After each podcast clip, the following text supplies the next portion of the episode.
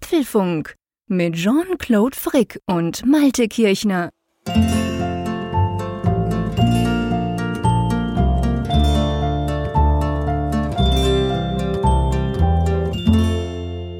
Apfelfunk 177, aufgenommen am Mittwoch, 10. Juli. Ja, Juli, es ist Urlaubszeit, das ist die Zeit, wo man ja auch mal ins Ausland fährt, fliegt oder wie auch immer dann dahin kommt. Man kauft schöne Sachen ein, zum Beispiel so eine Manche ja auch eine gefälschte Lederjacke oder eine unechte Handtasche. Manche fahren auch an die falsche Nordsee. Aber kommen wir zum Wesentlichen. Wie geht's dir, lieber Jean-Claude? Mir geht's ganz fantastisch hervorragend an der Nordsee. Ob falsch oder nicht, das klären wir dann nachher noch, noch gleich. da lasse ich dir natürlich nicht einfach davon kommen mit diesem Ausspruch, den du ja schon auf Twitter schon länger ähm, gemacht hast. Aber es ist tatsächlich so, ihr hört's vielleicht, ähm, ich bin im Moment in meiner wunderschönen, Fe also meiner, in der Wohnung, die wir jeweils im Juli mieten, äh, in Südholland, in Flissingen, direkt am Meer im zwölften Stock. Ich blicke hier quasi wie aus einem Leuchtturm. Es ist fantastisch, wunderschön. Gerade ist ein riesen Pott vorne dran vorbei gedampft. Und ja, ich habe mein Mikrofon dabei, mein Laptop, mein iPad. Also von dem her gesehen bin ich recht gut ausgerüstet, auch wenn mir ungefähr 25 Zoll ähm, Bildschirmfläche fehlen, die ich mir normalerweise gewöhnt bin bei so einem Apfelfunk. Aber ja, es geht schon. Ich krieg's einigermaßen hin. Dafür habe ich eine unschlagbare Aussicht, die ich normalerweise nicht habe beim Podcasten. Also, ja, alles bestens. Ich fühle mich super gut. Das ist schön. Jetzt müssen wir natürlich noch kurz auf diese, diese Nordsee-Geschichte. Das müssen wir jetzt schon noch ganz klären. Das ist ja klar. Also wir haben ja eigentlich sozusagen eine Ferienfolge, wobei man auch sagen muss, wir haben ganz viele spannende Themen, weil auch in den Ferien einiges läuft. Das sei schon gleich mal vorweggenommen. Aber es ist ja so, seit ich hierhin fuhr, und der Malte weiß das ja, ich gehe jedes Jahr hierhin, ähm, hat er angefangen mit richtiger Nordsee und falscher Nordsee zu sprechen. Das hat mich natürlich dann aufgestachelt. Wir haben ein bisschen auf Twitter hin und her gebattelt, wie man das heute so macht. Er hat dann auch, das finde ich ganz cool, eine ganz wunderbare Infografik noch rausgehauen ähm, mit richtig und falsch und wo wir überhaupt sind. Und dass es in St. Gallen immer regnet. Ähm, könnt ihr euch gerne mal angucken. Äh, und dann aber ähm, muss ich ja dazu sagen, vielleicht einfach, dass wir mal so gleich mal am Anfang die Spieße klären, die wir da quasi ins Gefecht führen. Weil du hast natürlich zu Recht zuerst mal gesagt, ich lass mir doch von einem Bergler nichts übers Meer erklären. Jetzt ist es so, du musst einfach wissen, dass ich viel mehr übers Meer weiß als über die Berge. Das allein heißt jetzt noch nicht unbedingt viel, aber es ist tatsächlich so, dass ich mich für die Berge nie interessiert habe, obwohl ich 30 Kilometer davon entfernt wohne. Aber seit ich denken kann und seit es mich gibt, immer am Meer war. Meine Eltern hatten im Süden von Frankreich eine Wohnung jahrzehntelang direkt am Meer in der Camargue. Äh, da war ich natürlich viel, da bin ich sozusagen aufgewachsen, da waren wir jede freie Minute. Dann hat's mich irgendwann relativ schnell äh, in die Bretagne verzogen, beziehungsweise gezogen, weil ich einfach, ich bin ein absoluter Meerfan. Ich bin ein Meerfreak, ich liebe das Meer. Je wilder, je besser, so mag ich den Atlantik ganz besonders. Also wenn ich wählen könnte, das tönt jetzt prosaisch, würde ich mich in die Bretagne versetzen lassen und dort arbeiten. Ich fände das ganz fantastisch, großartig. Also Grand Canot oder egal wie das heißt, wunderbar, riesig Meer, riesig viel Ebbe und Flut, einfach ganz toll. Also ich weiß recht viel vom Meer, wahrscheinlich viel mehr als von den Bergen. Von dem her denke ich, können wir durchaus jetzt mal diskutieren. Was ist denn für dich an deiner Nordsee? Ich meine, ist ja cool, wir sind mal am gleichen Meer. Immerhin. Mhm. Nicht nur an der gleichen Leitung wie sonst, sondern auch noch am gleichen Meer. Aber du sagst, deine Nordsee in Wilhelmshaven, in diesem komischen Kaff, das irgendwie ein Kaiser gegründet hat, ist echter als meine Nordsee hier. Erklär das mal. das liegt einfach an der Lage weil ich bin nördlicher Lage. und die Nordsee heißt ja Nordsee, also die geografische ah. Ausrichtung ist ja schon mal richtiger, während du ja Richtung Westen eher guckst von deinem Fenster aus. Die, das stimmt. Also dieser, Zipf, dieser Zipfel der Nordsee, den man mit viel Fantasie noch Nordsee bezeichnen kann. der, der, der, das ist ja das südliche Ende quasi. Das geht ja fast fließend über in den, also buchstäblich fließend über. Das geht den, fließend über, genau, in den Ärmelkanal. in den Ärmelkanal, genau. Und ja, wenn ich das noch präzisieren darf, ich habe natürlich auch noch mal ein bisschen geguckt, wo liegt denn Flissingen genau. Das ist ja auch eigentlich da auch eine, eine Flussmündung, in der du ja, da genau. sitzt. Das ja, das ist die so. Also Westerschelde. Also genau, das ist die Westerschelde. Drum habe ich ja die vielen Schiffe da die ja im Unterschied zu deinem Hafen bei uns täglich hier anlanden. Ähm, nee, das ist so. Also es ist ja eigentlich die Einfahrt zum Hafen von, von Antwerpen. Das ist ja der drittgrößte Hafen in Europa.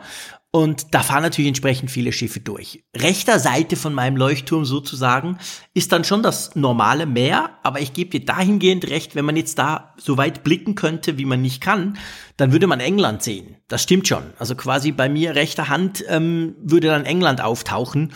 und nicht irgendwie der hohe Norden wie bei dir, wenn du rausguckst. Das stimmt. Also wenn wir es jetzt mal rein geografisch angucken, dann äh, ist, bist du tatsächlich natürlich deutlich nördlicher. Wobei ich weiß gar nicht, wie ist es bei dir, was mir extrem auffällt, wenn ich jeweils hierhin in die Ferien gehe, ist ja immer im Juli, da haben wir unsere großen Ferien, da fällt mir immer auf, wie extrem viel länger es hell ist als in Bern. Also das ist bei uns hier in, eben in Flissingen locker eine Dreiviertelstunde die Sonne geht weit nach zehn erst unter und dann gibt's noch Dämmerung. Also ich würde mal sagen, bis elf ist es noch ziemlich hell, wohingegen in Bern um zehn schon ziemlich dunkel ist inzwischen. Ist das bei dir wahrscheinlich auch so, oder? Ja. Du bist ja noch nördlicher. Du müsstest Ja. eigentlich noch länger hell haben, oder? Ja, definitiv. Also das merkst du hier schon sehr deutlich. Ich meine, wir sind noch weit weg vom Polarkreis, wo dann ja in der Sommerzeit oder in der Spitze Klar. im Juni dann den ganzen Tag die Sonne nicht untergeht. Aber wenn ich, ich gucke mir manchmal mal auch spaßhalber an, so die, die Sonnenaufgangs- und Untergangszeiten, so von Städten nördlich und südlich. genau. Und dann stelle ich halt auch fest, wie, wie krass lange das, das hier dann ist.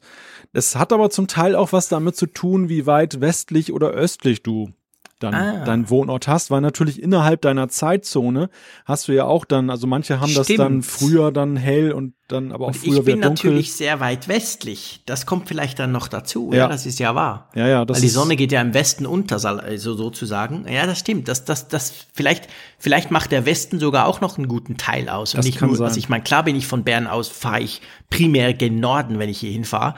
Aber ich fahre eben auch nach Westen. Mhm. Das stimmt, das stimmt. Das ist auch noch ein Punkt. Das, das könnte noch ein Faktor sein, der dann noch mit reinspielt und dass du das dann einfach anders wahrnimmst, weil natürlich abends kriegt man ja, wenn man jetzt nicht so ein Frühschläfer ist, der um 8 Uhr ins Bett geht, kriegt man ja eher mit, dass der Tag länger ist, als wenn jetzt morgens um 3 Uhr da schon die Sonne aufgeht. Mhm. Das Das, stimmt, das ja. würde ich jetzt glücklicherweise nur in Ausnahmefällen halt feststellen, wenn ich dann mal irgendwie entweder nicht schlafen kann oder ich muss mal irgendwie ganz früh raus, weil Ja, ich wir irgendwo sind ja beides eher Eulen. muss. Ja, das ist Genau. wahr. Das ist wahr. Also ein Ass habe ich aber noch im Ärmel in Sachen Nordsee.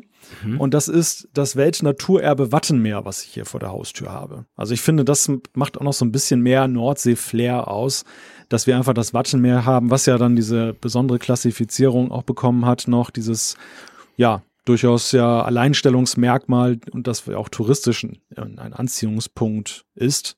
Aber gut, im Kern geht es natürlich mit uns beiden ja nur darum, und, und da, da ist ja eigentlich der Begriff auch ja erwachsen mit der richtigen und falschen Nordsee. Du hast ja immer mal wieder angekündigt, du kommst ja auch mal hierher und Mhm. ähm, dann bist du ja dann doch immer wieder an deiner Nordsee. und Ja, ja, deshalb, klar. und deshalb habe ich, glaube ich, vor ein paar Wochen so im Spaß zu dir gesagt, naja, du bist aber ja nicht an der richtigen Nordsee, als mal du die richtige froh Nordsee, sagtest, genau. äh, dass wir ja beide an der Nordsee sind. Ja, weißt du, der Vorteil ist, und das hängt mit dem, was ich vorhin gesagt habe, zusammen, ich bin ein unglaublicher Meerfan. Und eben eigentlich je wilder und Ebbe und Flut zum Beispiel fasziniert mich unglaublich. Ich war sehr, sehr oft, monatelang sozusagen, über mein Leben gerechnet in Saint-Malo. Das ist an der französischen Atlantikküste, gerade an der, gerade dort, wo die Bretagne in die Normandie übergeht. Und da ist ja zwölfeinhalb Meter Tidenhub. Also das ist krass, der Unterschied. Das ist mehr wirklich weg, wenn es weg ist und dann ist es da. Das finde ich super faszinierend. Bei mir ist der Punkt eben, wenn ich zu so einem Meer will, egal ob jetzt Atlantik oder eben auch Nordsee, dann fahre ich unglaublich weit von Bern. Und das Schöne hier an Flissingen ist, das sind Bern nach hier sind genau 789 Kilometer. Und das kannst du locker mit zwei Kindern machen, die sind sich das gewöhnt, da setzen wir uns ins Auto und fahren, salopp gesagt, einfach mal hoch. Mit ein paar Pausen, aber das geht eigentlich gut. Und du bist halt dann schon, ich glaube so um 900, fast 1000 Kilometer. Es ist dann noch mal eine ganze Ecke weiter. Vom Atlantik will ich gar nicht sprechen. Und wenn du zwei Wochen Zeit hast, dann ist das halt, salopp gesagt, die schnellste Variante, wie ich hier ans Meer komme. An dieses Meer, sage ich mal. Ich meine, das Mittelmeer wäre natürlich noch viel näher, klar. Und drum ist das, war das auch so der ausschlaggebende Punkt, als wir das vor ein paar Jahren ausgesucht haben. Plus die Holländer sind einfach cool, das muss man auch sagen. Die sind super relaxed. Also ich fühle mich sehr wohl hier bei denen. Aber keine Frage, ich werde auch dich mal in Wilhelmshaven besuchen kommen und wirklich gucken, ob der Hafen immer leer ist oder nicht. Das steht definitiv auf meiner Bucketlist und das wird auch mal noch passieren. Es sind 895 Kilometer, habe ich gerade mal nachgeguckt. Siehst du, das, ja, es sind immer, ja, okay, es sind nicht so viel, aber es sind Ja. halt doch noch mehr als 100 mehr. Ja. Und es ist eine gute Stunde mehr und das, ich meine, wir merken es, wenn wir hier ankommen, man ist dann schon ziemlich platt, sage ich mal, als Schweizer, der sich ja nicht gewöhnt ist, so weit zu fahren. Und dann ist das halt noch so ein kleiner Unterschied, genau. Ja, und es geht halt auch über deutsche Autobahnen und das ist natürlich auch um den Faktor entscheidender 10 Punkt. Das anstrengender. finde ich super anstrengend. Ja. Als Schweizer fühle ich mich da schrecklich unwohl, obwohl ich gerne und, und auch relativ viel und lange schon Auto fahre. Aber das, das, das ist ein Riesenpunkt, genau. Also hier ist es wirklich, hier komme ich, ich fahre zuerst ein bisschen durch Frankreich, dann kurz durch Luxemburg, dann Belgien und dann Holland. Das ist völlig easy eigentlich zum Fahren. Alles irgendwie 120, maximal 130 wenn ich mir denke, 800 Kilometer auf deutschen Autobahnen, da, da möchte ich gar nicht dran denken, ehrlich gesagt. Das, das, das finde ich schrecklich. Schon allein die Vorstellung, das möchte ich nicht. Also Schweizer sehe ich hier auf deutschen Autobahnen immer nur auf der rechten Spur. Ja, logisch, klar. Das sind wir uns nicht gewöhnt, diese hohen Geschwindigkeiten. Ist ja auch super anstrengend, wenn man das mal macht. Ja. Also ich meine, ich war auch schon in Heidelberg oder so mit dem Auto und äh, ja, klar, wahrscheinlich gewöhnt man sich dran, aber es ist anstrengend, ich sag's mal so. Mhm. Und drum ja, drum eben, ich sag mal, mit Familie ist diese Ecke hier eigentlich sinnvoller für uns. Was ja nicht heißt, dass wir dich mal nicht bald mal besuchen. Und vor allem, das heißt ja auch nicht, dass wir uns ja sowieso bald sehen. Das ist ja eigentlich das Schöne dran. Ja. Zwar nicht an der Nordsee, aber ja, unser Frankfurt-Event rückt näher. Ja, das ist so der, der Monat der vielen Gemeinsamkeiten. Also einerseits, dass wir jetzt beide irgendwie an Wasser sind, um es mal ganz mhm. wertneutral zu sagen. Genau. Aber wir sind eben auch in diesem Monat an einem Ort. Und das Schöne ist, ihr könnt auch dabei sein. Also wenn ihr ein Ticket ergattert habt, dann natürlich so, sowieso vor Ort. Also 100 Leute sind ja mit dabei. Aber alle, die daheim geblieben sind, aus welchen Gründen auch immer, weil sie kein Ticket bekommen haben oder weil sie was anderes zu tun haben, aber trotzdem vielleicht dann anderthalb Stunden Zeit haben und sich das gerne mal angucken möchten, live, in Echtzeit. Wir haben einen Stream. Ja, wir haben einen Stream. Wir werden das Ganze natürlich dann noch, wo genau, wie genau, das geben wir alles dann noch bekannt. Aber es wird einen Stream geben, den ihr euch angucken könnt. Und danach natürlich wird das Ganze auch noch von uns auf YouTube gestellt, damit ihr uns auch dort noch sehen könnt, falls ihr dann gerade keine Zeit habt. Am 27. Juli, am Samstag zwischen 6 und, keine Ahnung, am Abend. Dann gibt's das Ganze später noch auf YouTube und wir werden das auch noch als Podcast zur Verfügung stellen. Also alle möglichen Vektoren und Kanäle werden wir damit bespielen wenn wir uns in zweieinhalb Wochen endlich wieder echt und live und in Farbe sehen. Ja, das ist echt das Highlight des Jahres, so neben natürlich den, den, den schönen Apple-Themen, jetzt den, den Keynotes und was wir sonst alles haben, wo wir so wunderbar drüber sprechen können. Aber einfach auf persönlicher Ebene muss ich da sagen, ist das für mich immer das absolute Apfelfunk-Highlight. In jeder Hinsicht. Also natürlich. Also einerseits natürlich zuallererst, und das war ja auch so, das war ja auch der Ursprung überhaupt dieses Events, das beim, wir beim letzten Mal ja, wir wollten eigentlich ja nur uns beide treffen. Wir wollten, wir wollten genau. ja, wir hatten gar nicht vor, das jetzt als, als großes Zuhörer-Event aufzumachen, weil wir auch nicht dachten, dass das jemand sehen und hören möchte. Und dann ist das ja zu etwas viel Größerem geworden. Kommt dann etwas anders, genau. und äh, darauf bauen wir ja dieses Jahr auf. Also das, dieses Jahr wissen wir jetzt, da möchten dann auch ein paar Leute mit dabei sein. Und wir möchten die Leute auch dabei haben, denn das war auch ein unglaublicher Spaß. Wir haben unglaublich gute Gespräche auch ja nach der Sendung dann noch geführt. Und es gab so ja, auch so großartig. viel Feedback noch, dass dass es eben wertgeschätzt wurde, diese, diese gesellige Komponente dann vor allem. Ja, und da freue ich mich halt drauf. Ist wirklich, wirklich schön. Ja, es ist wunderschön. Ich freue mich riesig drauf, also wirklich ganz, ganz groß. Und ähm, ja, aber ich freue mich auch auf unsere Themen, mein Lieber. Es ist nämlich so, dass wir zwar jetzt eine Ferienfolge ähm, aufzeichnen, aber ähm, untypisch, sage ich mal, eigentlich sehr viele recht aktuelle oder sogar super aktuelle Themen haben, gell? Ja, ja, und die meisten kamen ja tatsächlich auch recht kurzfristig noch rein, aber das, das sind dann auch die brisantesten. Da zählt gleich das erste dazu. Das kam ja gestern dann erst dann als Breaking News herein. Ein heißes Sommer-Update. Das MacBook Air und das MacBook Pro sind verbessert worden. Genau, da werden wir natürlich ausführlich drüber sprechen, was denn jetzt anders ist, was geändert hat und vor allem was rausfiel. Dann werden wir mal äh, wieder, wieder mal ganz kurz über die iOS 13 Beta sprechen. In diesem Fall im Zusammenhang mit iCloud und mit möglichen Datenverlusten. Macht euch schon mal gleich auf eine Warnung vom Leben Frick gefasst. Eine Unwetterwarnung von der Nordsee. Genau. Da zieht was auf, liebe Freunde. Ja, das nächste Thema ist dann eine Neuerung, die mit iOS 13 daherkommt, und zwar der iCloud Webzugang. Der könnte künftig mit Face und Touch ID funktionieren. Dann gibt es Neues aus der iPhone-Gerüchteküche. Da werden wir mal gucken, was man jetzt gerade aktuell so übers iPhone 11 fabuliert und vor allem, was man schon über nächstjährige iPhones zu wissen glaubt. Das Ganze schauen wir uns mal ein bisschen detaillierter an. Ja, und wenn wir schon über Naturkatastrophen sprechen in dieser Folge, dann auch über Erdbeben in Kalifornien. Was bedeutet das eigentlich für Apple? Ist, müssen wir uns Sorgen machen um das neue, wunderschöne Hauptquartier, das ja obendrein auch noch mit ganz vielen Glasscheiben ja gebaut wurde? Genau, dann gibt's natürlich die Umfrage der Woche und für Feedback werden wir sicher auch Zeit haben in dieser Folge 177. Drum schlage ich vor, wir ähm, verschwenden nicht viel Zeit Mache ja nie. Aber ähm, sondern wir legen gleich mal los mit dem allerersten Thema. Das, das muss ich wirklich sagen, völlig überraschend kam. Ich meine, ich kann mich jetzt rausreden, hey, ich war in den Ferien am Strand, ich kann ja nicht alles mitbekommen. Aber tatsächlich gestern plötzlich so, baff, kam eine Pressemitteilung von Apple. Und meistens im Juli, wenn sowas kommt, dann ist es irgendwas mit MacBooks. Und es war auch dieses Mal so, oder? Ja, das Timing war eine Sensation, weil just in den letzten Tagen davor wurde auch noch wild spekuliert über, über MacBooks, die im Herbst kommen sollen. Also keiner hatte das irgendwie auf der Pfanne, dass das jetzt unmittelbar bevorsteht. Das kam völlig aus heiterem Himmel.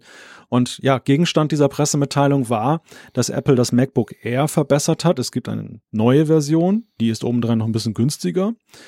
Dann gibt es ein neues MacBook Pro Einsteigermodell. Und mhm. es fallen halt im Zuge dieser Erneuerung auch ein paar Modelle weg. Und das ist auch sehr bemerkenswert. Das ist definitiv bemerkenswert. Aber lass uns, lass uns mal anfangen damit, was quasi vorgestellt wurde. Und zwar ein in Anführungszeichen neues MacBook Air, welches, ich glaube, das darf man so sagen, die größte Neuerung ist ein günstigerer Preis, oder? ja, und das ist ja schon eine kleine Sensation, wenn man über Apple spricht. Also ich glaube, da haben auch die meisten Medien dann ihre Headline dran aufgehängt, unter anderem ja auch Spiegel Natürlich. Online. Das ist ja eine der eine unglaubliche Sache ist, eben wenn Apple mal den Preis senkt. 100 Euro sind sie im Preis runtergegangen und sie haben das auch nicht so verstohlen gemacht, dass, dass es irgendjemand entdeckt hat, sondern ganz offensiv steht es auch in der Pressemitteilung drin, dass sie eben den Preis gesenkt ja. haben. Und dieses MacBook Air, ja, das ist natürlich angelehnt an das vorherige Modell, das ja noch gar nicht so alt ist, ja obendrein.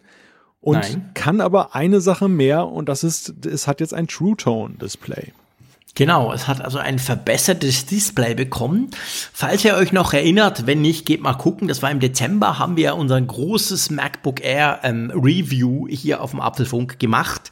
Wir waren beide sehr kritisch, wir waren beide eher negativ gegenüber diesem Modell, vor allem natürlich wegen dem Preis, auch wegen der Abgrenzung zum MacBook Escape. Da kommen wir nachher gleich dazu, zum MacBook Pro Escape und aber auch zum Bildschirm. Ich hatte gar keine Freude an diesem Screen, der furchtbar matschig, also nein, nicht matschig, das ist bös gesagt, aber der war halt einfach zu dunkel, draußen kaum brauchbar und so. Und da hat jetzt Apple nachgelegt, sie haben True Tone äh, eingebaut und ich bin ziemlich sicher, der dürfte auch heller sein. Also sie werden wahrscheinlich, muss man natürlich dann noch genau im Detail testen, aber sie werden wahrscheinlich einen der, eines der Displays von den MacBook Pros genommen haben und die waren ja durchs Bank besser, auch der älteren. Äh, von dem her gesehen finde ich, ist das echt ein großer Fortschritt, weil das hat mich als Nutzer eines MacBook Pros Ihr wisst, ich nutze die mit Touchbar, ich nutze das ohne Touchbar. Ähm, das hat mich richtig ja, ich, ich, ich gebe es zu, das hat mich ein bisschen schockiert, dieser Bildschirm. Ich war wirklich erschreckt, wie, wie viel schlechter der war im Vergleich zu einem MacBook Pro. Und da hat jetzt Apple aufgerüstet und gleichzeitig im Preis abgerüstet. Das ist eigentlich schon eine coole Sache. Ja, ich bin einmal mehr in diesem Jahr an dem Punkt, dass ich darüber staune, wie sehr Apple Kritikpunkte raufgreift, die eben auch jetzt dann dieses letzte Modell, also dieses erste mhm. Modell des neuen R dann eben betrafen, wie sie dann mhm. eben das jetzt umgesetzt haben. Einerseits war es ja eben die Preiskritik, die war ja sehr laut, dass ja, ja eben, es war die Erwartung da, dass eben das MacBook Air ja ein Einsteiger-Notebook sein soll und als das dann eben 1349 Euro kostete in Deutschland. Kein Einsteiger-Notebook. Da war es dann ziemlich nah dran am günstigsten ja. MacBook Pro. Man muss, man muss natürlich sagen, ich, es ist sensationell für Apple, wenn sie den Preis senken. 100 Euro sind 100 Euro, das ist nicht wenig. Aber gleichzeitig ist es natürlich immer noch ein durchaus stolzer Preis mit 1249 ja, Euro für das Basismodell. Natürlich. Also diese, diese Kritik ist jetzt nicht völlig entschärft, denn die, die Erwartung war ja damals eher ein Modell vorzufinden, was so in der 1000 Euro Price Range dann irgendwie anfängt. Meinetwegen 1049 oder so, aber eben nicht bei 1249 oder gar 1349. Aber egal, wir, wir würdigen erstmal, dass sie halt in die richtige Richtung gehen, was für Apple ja auch ein großer Sprung über ihren eigenen Schatten ist. Und das zweite genau. ist halt auch True Tone, klar, das war auch ein Kritikpunkt, wie du ja schon gesagt hast. Ich finde aber auch, dass sie jetzt das Line-up dann neu beordnet haben. Einerseits, wir sprechen gleich über das MacBook Pro, das Einsteigermodell, da gibt es eine größere Änderung. Andererseits eben auch damit, und ich nehme das mal vorweg, dass sie das 12 Zoll MacBook weggenommen haben. Denn eine der Fragen, die wir ja auch intensiv diskutiert haben damals war, ja, Worin unterscheiden die sich eigentlich? Was soll man jetzt jemandem ja. raten, der sich jetzt ein MacBook kaufen will? Es, es waren ja wirklich so feine Nuancen, die den Unterschied ausmachten zwischen diesen Modellen. Gerade in der Einsteiger- oder in der Einstiegsklasse war es unglaublich, waren die unglaublich eng beieinander, die Geräte. Und das, das, das drängte sich ja die Frage auf, werden sie das so beibehalten oder ist das jetzt nur eine zeitweilige Erscheinung? Mit dem Wissen von jetzt können wir sagen, es war tatsächlich eine Übergangssituation. Es war eine Übergangssituation, die ja doch fast ein Dreivierteljahr nicht ganz gehalten hat. Aber das stimmt. Also ich meine, das Saloppe ist ja, man kann ja eigentlich nicht sagen, die, wir haben es damals schon gesagt, die Einsteiger, ähm, beim Einsteiger-Line-Up hatten wir Probleme, was man empfehlen soll, aber dieses Einsteiger-Line-Up hat irgendwie 1400 Euro gekostet bei allen Geräten. Das ist natürlich krass, aber es stimmt. Also in diesem Price-Range, und einen anderen gab es ja nicht, es gab noch das alte MacBook Air, das ist jetzt komplett rausgeflogen, dass man ja sowieso niemandem empfehlen konnte. Aber ähm, da war es total schwierig. Wir hatten das MacBook, wir hatten das MacBook Air, das damals neu war, und dann hatten wir das MacBook Pro Escape, also das ohne Touchbar. Die waren alle ungefähr gleich teuer. Jeder hatte Vor- und Nachteile und es war recht schwierig. Jetzt hat Apple da radikal, kann man sagen, eigentlich aufgeräumt. Auf der einen Seite haben sie das MacBook, aber das müssen wir nachher noch ein bisschen detaillierter besprechen, rausgeschmissen. Das gibt's gar nicht mehr. Und dann haben sie das MacBook Pro Escape dahingehend, sage ich mal, aufgewertet, dass das ja jetzt mit einer Touchbar daherkommt. Wir sprechen da noch genau drüber, wie, wo, was. Und gleichzeitig das MacBook Air haben sie günstiger gemacht. Also jetzt haben sie eigentlich die, ich sag mal, die, die preisliche, ähm, die, die preisliche Spreizung haben sie jetzt wieder dahingehend korrekt hergestellt, dass wir jetzt quasi eigentlich als Einstieg, das ist halt schwierig bei Apple, weil Einstieg sauteuer ist, aber trotzdem als Einstieg haben wir jetzt klar das MacBook Air. Jetzt kann man auch sagen, hey, was willst du? Du willst ein Mac Notebook, cool ähm, nimm, du willst nicht so, so wenig Geld wie möglich ausgeben, immer noch viel, aber weniger als für andere, dann kauf dir das MacBook Air. Dann haben sie das neue MacBook Pro, das, das neue Einstiegsmodell MacBook Pro mit Touchbar, das haben sie jetzt neu ausgerüstet. Ähm, das ist dann ein bisschen teurer und dann gibt's natürlich nach oben klar die, die verschiedenen MacBook Pros. Und was nach unten ist, das besprechen wir nachher, wenn wir über das MacBook, MacBook äh, sprechen, das Geschichte wurde. Aber mhm. lass uns mal kurz zum MacBook Pro Escape kommen. Ihr wisst ja, ich bin recht angetan davon. Das ist ja mein Arbeitsrechner. Übrigens der, den, mit dem ich jetzt auch gerade aufnehme, den, den ich nach Holland mitgenommen habe, ähm, mit dem ich eigentlich Tag ein, Tag aus arbeite. Ich bin super zufrieden damit. Ein absolut geiles Gerät. Und das wurde jetzt wirklich massiv aufgerüstet, muss man sagen, oder? Ja, ja, das, das wird jetzt wirklich seinen Namen mit dem Pro gerecht. Das hat eine neue CPU gekriegt, ein Vierkerner ist auf jeden Fall drin, True Tone ist auch mit drin, T2-Chip. Es ist jetzt eben mit dieser Touchbar ausgestattet, was für mich eine große Überraschung war. Denn bei der Touchbar mhm. war ich ja fast schon geneigt zu sagen, das ist ein Ding, was wir wieder verschwinden sehen. Mhm. Einfach weil es ja nun so ein ja, ziemlich isoliertes Alleinstellungsmerkmal eben dieser teureren MacBook Pros ist es der erste Richtung ja mehr ja, ich sag mal jetzt in Richtung Consumer, also dass man eben sagen kann, dass ähm, dieses MacBook Pro in der Einstiegsklasse wird ja sicherlich auch der ein oder andere nicht Pro-Nutzer kaufen, einfach weil er ein bisschen performanteres MacBook haben möchte. Klar. Und die Preisrange mit dem Einstiegspreis von 1499 Euro ist ja auch noch so in der Reichweite, was eben ein normaler Nutzer in Anführungszeichen bereit ist auszugeben. Das heißt, die Touchbar wird jetzt dann doch etwas mehr Bahn greifen eben in der Nutzerschaft. Das finde ich eine sehr interessante Entwicklung in Anbetracht eben der letzten Monate und Jahre und diesem, diesem fast schon Nachruf, den man ja eigentlich auf die Touchbar halten musste.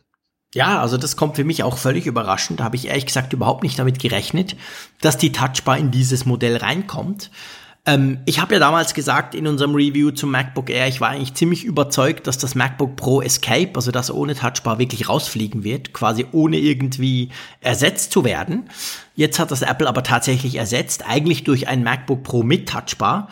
Ich meine, es ist auch ein Quad-Core, das ist natürlich ein Riesenunterschied, weil das MacBook Pro Escape das blieb ja stehen auf der 2017er Linie. Also es wurde ja letztes Jahr im Sommer, als ja alle die MacBooks die MacBook Pros quasi erneuert wurden, wurde ja das nicht bedacht. Also an dem hat man nichts gemacht. Das hatte auch noch den jetzt zwei Jahre alten Prozessor drin. Und damit ist jetzt natürlich der Nachfolger massiv besser unterwegs mit Quad-Core, du hast es gesagt, T2, also die neueste Technologie von Apple. Aber einzige, der einzige Unterschied, sage ich jetzt mal so salopp, abgesehen vom Preis, zu einem MacBook Pro mit Touchbar, wie wir es vorher kannten, das 13 Zöller, ist das auch das neue MacBook Pro nur zwei ähm, Thunderbolt 3 Ports hat. Das ist, ich meine, ich arbeite damit, ich habe das ständig dabei, das geht, das ist kein Problem, aber ja, also das ist so, das ist jetzt eigentlich noch das große Unterscheidungsmerkmal oder zum größeren 13 Zoll Modell, weil das hat dann vier. Ja gut, ich meine gegenüber dem MacBook One, was ja seinen Namen One auch dem, der Einzahl der, der ja, Ports äh, Stimmt. dann, dann äh, hat verdient, äh, ist das natürlich auch nochmal ein, ein großer Unterschied. Aber ja, es ist natürlich schon, man merkt, es ist weiterhin eine abgespeckte Pro-Variante, ein Einstiegsgerät ins Pro-Segment weil das einfach ein riesiger Unterschied ist. Also gerade Pro-Nutzer, die eben viel anschließen wollen, haben natürlich auch größeren Portbedarf. Ja klar, und da ist ja auch keine, ich sag mal, es gibt ja keine USB-Typ-C-Ports, äh, also Hubs. Es gibt ja nicht irgendwie wie bei USB-A, wo du ein, einsteckst, dann hast du irgendwie sechs Ports und dann klippelst du dort alles rein. Es gibt natürlich all diese coolen Adapter, die alles dran haben, aber ich sag mir jetzt mal, wenn du rein auf USB-C gehst oder sogar auf Thunderbolt 3, also wenn du nur diesen neuen coolen Anschluss willst, dann, ähm, dann gibt's da keine irgendwie Adapter, die das quasi aus einem macht drei oder so. Von dem her gesehen, ja, ich meine, der Normalnutzer und ich behaupte mal auch der einigermaßen Profi-Nutzer kommt da schon durch. Zwei ist okay. Also jetzt gerade zum Beispiel aktuelles Beispiel habe ich das, das mein Mikrofon mit einem USB auf USB-C Adapter ganz sauber angeschlossen, also ohne Adapter, direkt mit einem Kabel. Und das andere Kabel ist dann halt das Ladekabel. Also das geht, das geht mit zwei ist okay. Mit einem hätte ich ein Problem, da hätte ich einen Adapter gebraucht.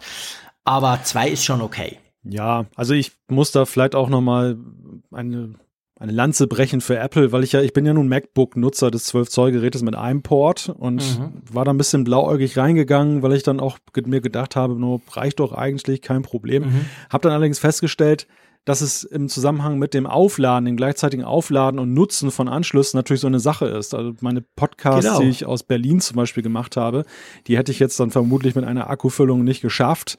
Und mhm. da brauchte ich dann eine Lösung. Aber ich habe mir da so einen kleinen Hub gekauft, wo da kannst du den Strom durchschleifen dann. Also du hast ja. USB-C PD, diese Power Delivery kannst du da anschließen und dann hast du trotzdem eben dann da mehrere Adapter für USB Ah, und ich, ich finde in hohem Maße, es ist eine Frage davon, wie viele USB-C-Geräte hast du denn? Oder ist es Natürlich, oder klar. eher auch eine Zukunftsfrage? Natürlich ist klar, dass USB-C in Zukunft immer mehr Verwendung finden wird und dass immer mehr Anschlussgeräte dann eben mit USB-C kommen und nicht mit dem A-Anschluss. Dann wird es in der Tat schwieriger in der Ermangelung von solchen Hubs. Aber momentan ist es ja eigentlich so, also zumindest meine meisten Zubehörteile und Kabel, die ich habe, sind enden auf USB-A. Und da kannst du ganz einfach so ein, so ein Hub dann da dran machen. Und ja, dann da ist es kein vollkommen Problem. egal, ob du ein oder zwei Ports Ich habe auch so einen Adapter, da hast du zwei A und dann noch HDMI und noch einen C und noch einen SD-Card, keine Ahnung, irgendwelches Zeugs dran. Da, das stimmt schon. Also grundsätzlich ist man da recht schnell, recht gut unterwegs. Ich versuche, wenn möglich, über gleich direkt irgendwelche Kabel direkt dann auf USB-C zu gehen, weil ich das halt praktisch finde. Und ich habe jetzt auch einen neuen Monitor zu Hause, der auch USB-C bzw. Thunderbolt 3 sogar unterstützt. Aber der lädt auch gleichzeitig. Von dem her gesehen würde da an, dann mit einem Anschluss bin ich da auch schon weit, weil der gleichzeitig auch auflädt.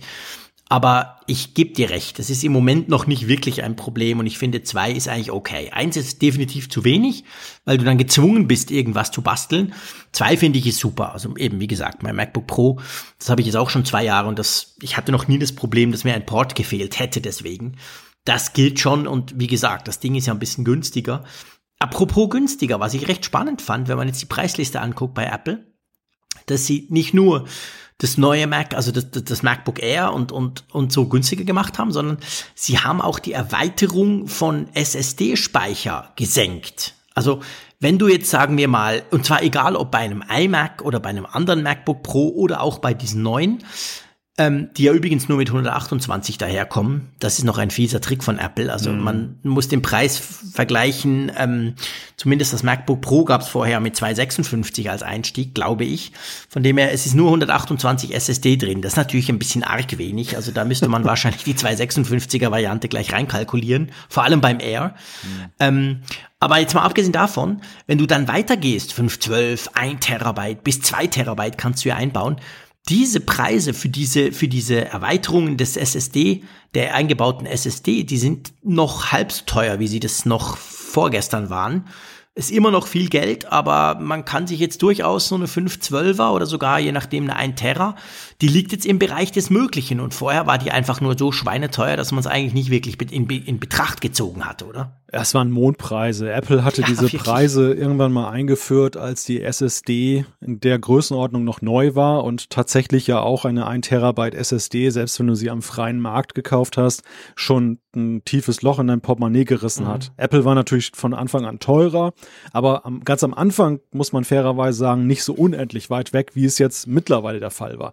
Mittlerweile wurden ja Preise aufgerufen, dass ja keiner mehr gesagt hat, das kannst du ernsthaft bezahlen, weil einfach du, wenn du mal geguckt hast, was so eine SSD dann eben als Nachrüstung kostet, das hat dir die Tränen in die Augen getrieben. Gut, das Problem ist natürlich immer, dass ja die, die, gerade die MacBooks nicht so darauf angelegt sind, dass du sie aufschrauben und erweitern kannst, ohne jetzt ein großes Risiko einzugehen, dass Nein. du eben die Garantie oder die Garantie verlierst du sowieso, aber dass du sie dann eben beschädigst und, und nachher Probleme ohne Ende hast. Das ist, das ist ja immer so das Druckmittel gewesen, dass Apple dann eben sagen konnte, nehmt unsere Preise, dann seid ihr auf der sicheren Seite. Aber dass sie da jetzt nachgezogen haben, nach langer, langer Zeit und die Preise etwas marktüblicher gestalten, ja, das war, finde ich jetzt persönlich längst überfällig. Wenngleich es, Absolut. wenngleich es ja so ist, also die 512 Gigabyte äh, Variante kostet weiterhin 240 Euro mehr.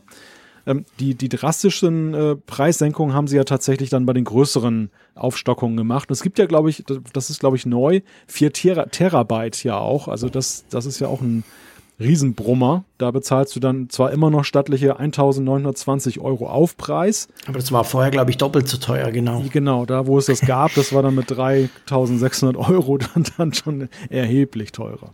Ja, genau. Klar, die Frage ist, wer das wirklich braucht unterwegs. Da musst du dann schon wirklich hardcore unterwegs sein. Und vor allem wa wahrscheinlich kaum in einem, in einem MacBook Pro Einsteigermodell. Also da musst du dann schon, die, da hast du wahrscheinlich irgendwas fully spec'd, das sowieso schweineteuer ist. Aber anyway, es ist immerhin eine längst überfällige, aber ich sag mal sinnvolle Anpassung. Lass uns zum, zum, zu dem Teil kommen, der natürlich in der Pressemitteilung nicht groß drin stand, der aber, wie ich denke, schon relativ viel auch jetzt gerade ähm, zu reden gab und wo auch wir drüber sprechen müssen, nämlich der Verlust sozusagen des 12 Zoll MacBook. Genau dieses Gerätes, das du ja hast, das mit dem einen USB-Typ C-Anschluss, das fliegt komplett aus dem Line-Up raus. Das ist weg. Du siehst mich in großer Trauer heute Abend. Das, Oh. Ja, ja, nein, ich, ich finde das echt schade. Also das MacBook war, fand ich, ein, eine Sache, ein, ein Gerät, was Apple im Lineup hatte, was gewisse Alleinstellungsmerkmale hatte. Deshalb wundert es mich, dass sie es jetzt rausgenommen haben. Wenn ich eine Wette hätte abschließen können, hätte ich eher auf den Verlust des MacBook Escapes, MacBook Pro Ja, Escape ge ge definitiv. gesetzt. Weil Definitiv. beides, also es war ja, es war ja so vom Ausgangspunkt her, beide Modelle, das MacBook One und das MacBook Pro Escape, waren ja beide seit zwei Jahren nicht mehr aktualisiert worden. Es gab also eine 50-50 Chance, dass, dass das eine überlebt und das andere nicht. Alle haben sich gefragt, wie geht's da weiter? Jetzt haben wir diese Entscheidung und das, das MacBook, das ist ja mit seiner Größe von 12 Zoll, diesem 12 Zoll Display ja schon noch etwas anderes als eben dann das MacBook Pro Escape, was mit den 13,3 Zoll, glaube ich, ja in der in der Größenordnung auch spielt, die dann zum Beispiel auch das, das äh, MacBook Air mit abdeckt, beziehungsweise ja auch dann als teurere Variante mit der Touchbar dann ja, Ja, auch existierte. Und das, das finde ich halt interessant, weil auch, ich glaube, ich bin da nicht alleine von ausgegangen, dass das MacBook One aufgrund dieser Ultramobilität durchaus seine Käufer gefunden hat. Ja, ich sag dir jetzt mal, was Apple für dich bereithält, mein Lieber. Ich zieh mir jetzt mal den Apple-Hut an. Und du hast es ja sogar schon. Du solltest es halt richtig einsetzen und nicht nur faul damit auf dem Sofa rumflözen. Ähm, ist ja völlig klar, der Nachfolger, der momentane Nachfolger im Lineup des MacBook 12 Zoll, ist natürlich das iPad Pro Ja. aus Apples Sicht. Wir müssen nicht drüber diskutieren, wie, wie praktisch das iPad Pro für gewisse Profi-Anwendungen, zum Beispiel Podcast ist, aber das ist natürlich genau das. Also Apple sagt quasi ultra portabel, super schnell, super gut, kann ja eigentlich auch alles. Ja, dann nimmst du eben ein iPad Pro, sei es das 11er oder das 12,9 Zoll. Und drum flog das andere raus. Also ich Ja. glaube, das macht aus Apples Sicht, die ja schon seit Jahren uns verklickern, hey, das ist ein Profiteil, macht das natürlich Sinn. Ja, es gibt noch mehr Gründe. Also das eine ist meine Sicht der Dinge oder meine, mein Empfinden. Ähm, die rationalen Gründe sind einerseits, wie du sagst, dass Apple halt dann einfach von der Größenordnung her sagt, das ist der Bereich, in dem sich die iPads bewegen. Bis 12,9 Zoll und dann ab 13 geht's mit Max weiter. Ist relativ logisch.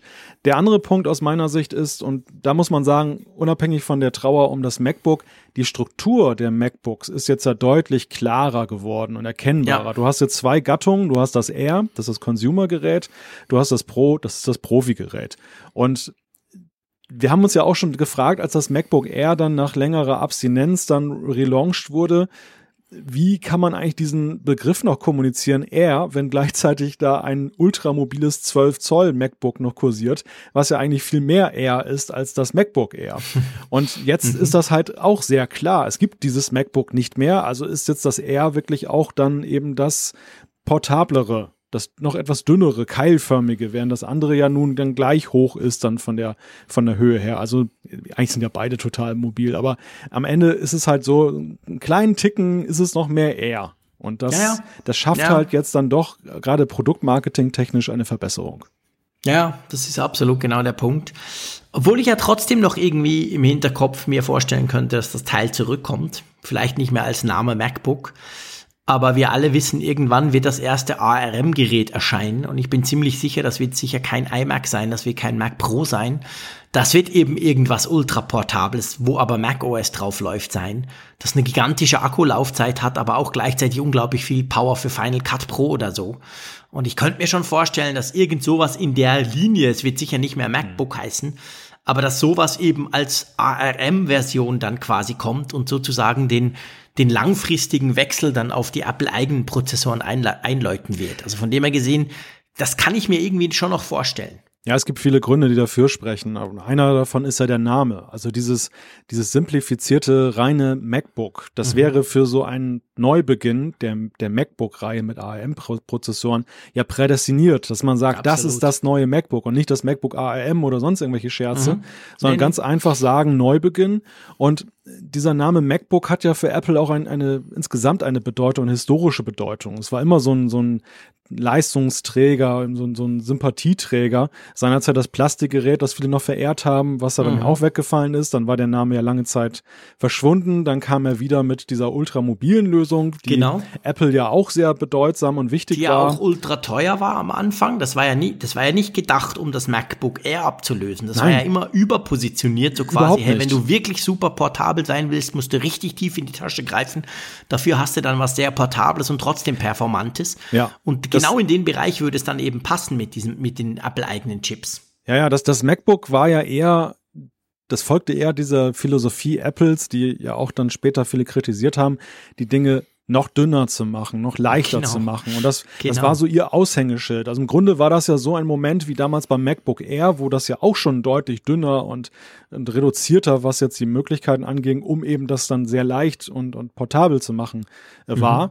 Und das MacBook war dann die nächste Evolutionsstufe aus Apples Sicht, die allerdings natürlich auch auf geteiltes Echo ja gestoßen ist. Also angefangen vom Port, was ja bis heute ja ein Thema ist. Du hast es ja auch gerade wieder eindrücklich gesagt und gleichzeitig eben auch so, ja, diese ganze Sache mit kleinere Taster, also dünnere Tastatur und all den Folgeproblemen. All mhm. das war ja so auf die Spitze getrieben mit diesem MacBook, was mir trotzdem, wie gesagt, bis heute extrem gut gefällt als Gerät.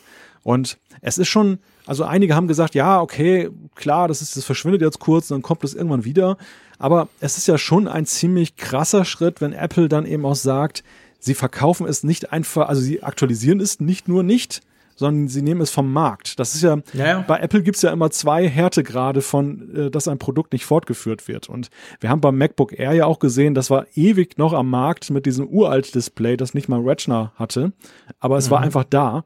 Und jetzt beim MacBook haben sie wirklich die krasseste Variante gewählt, eben zu sagen, es verschwindet restlos. Ja, ja, klar, es fliegt wirklich raus, es ist weg.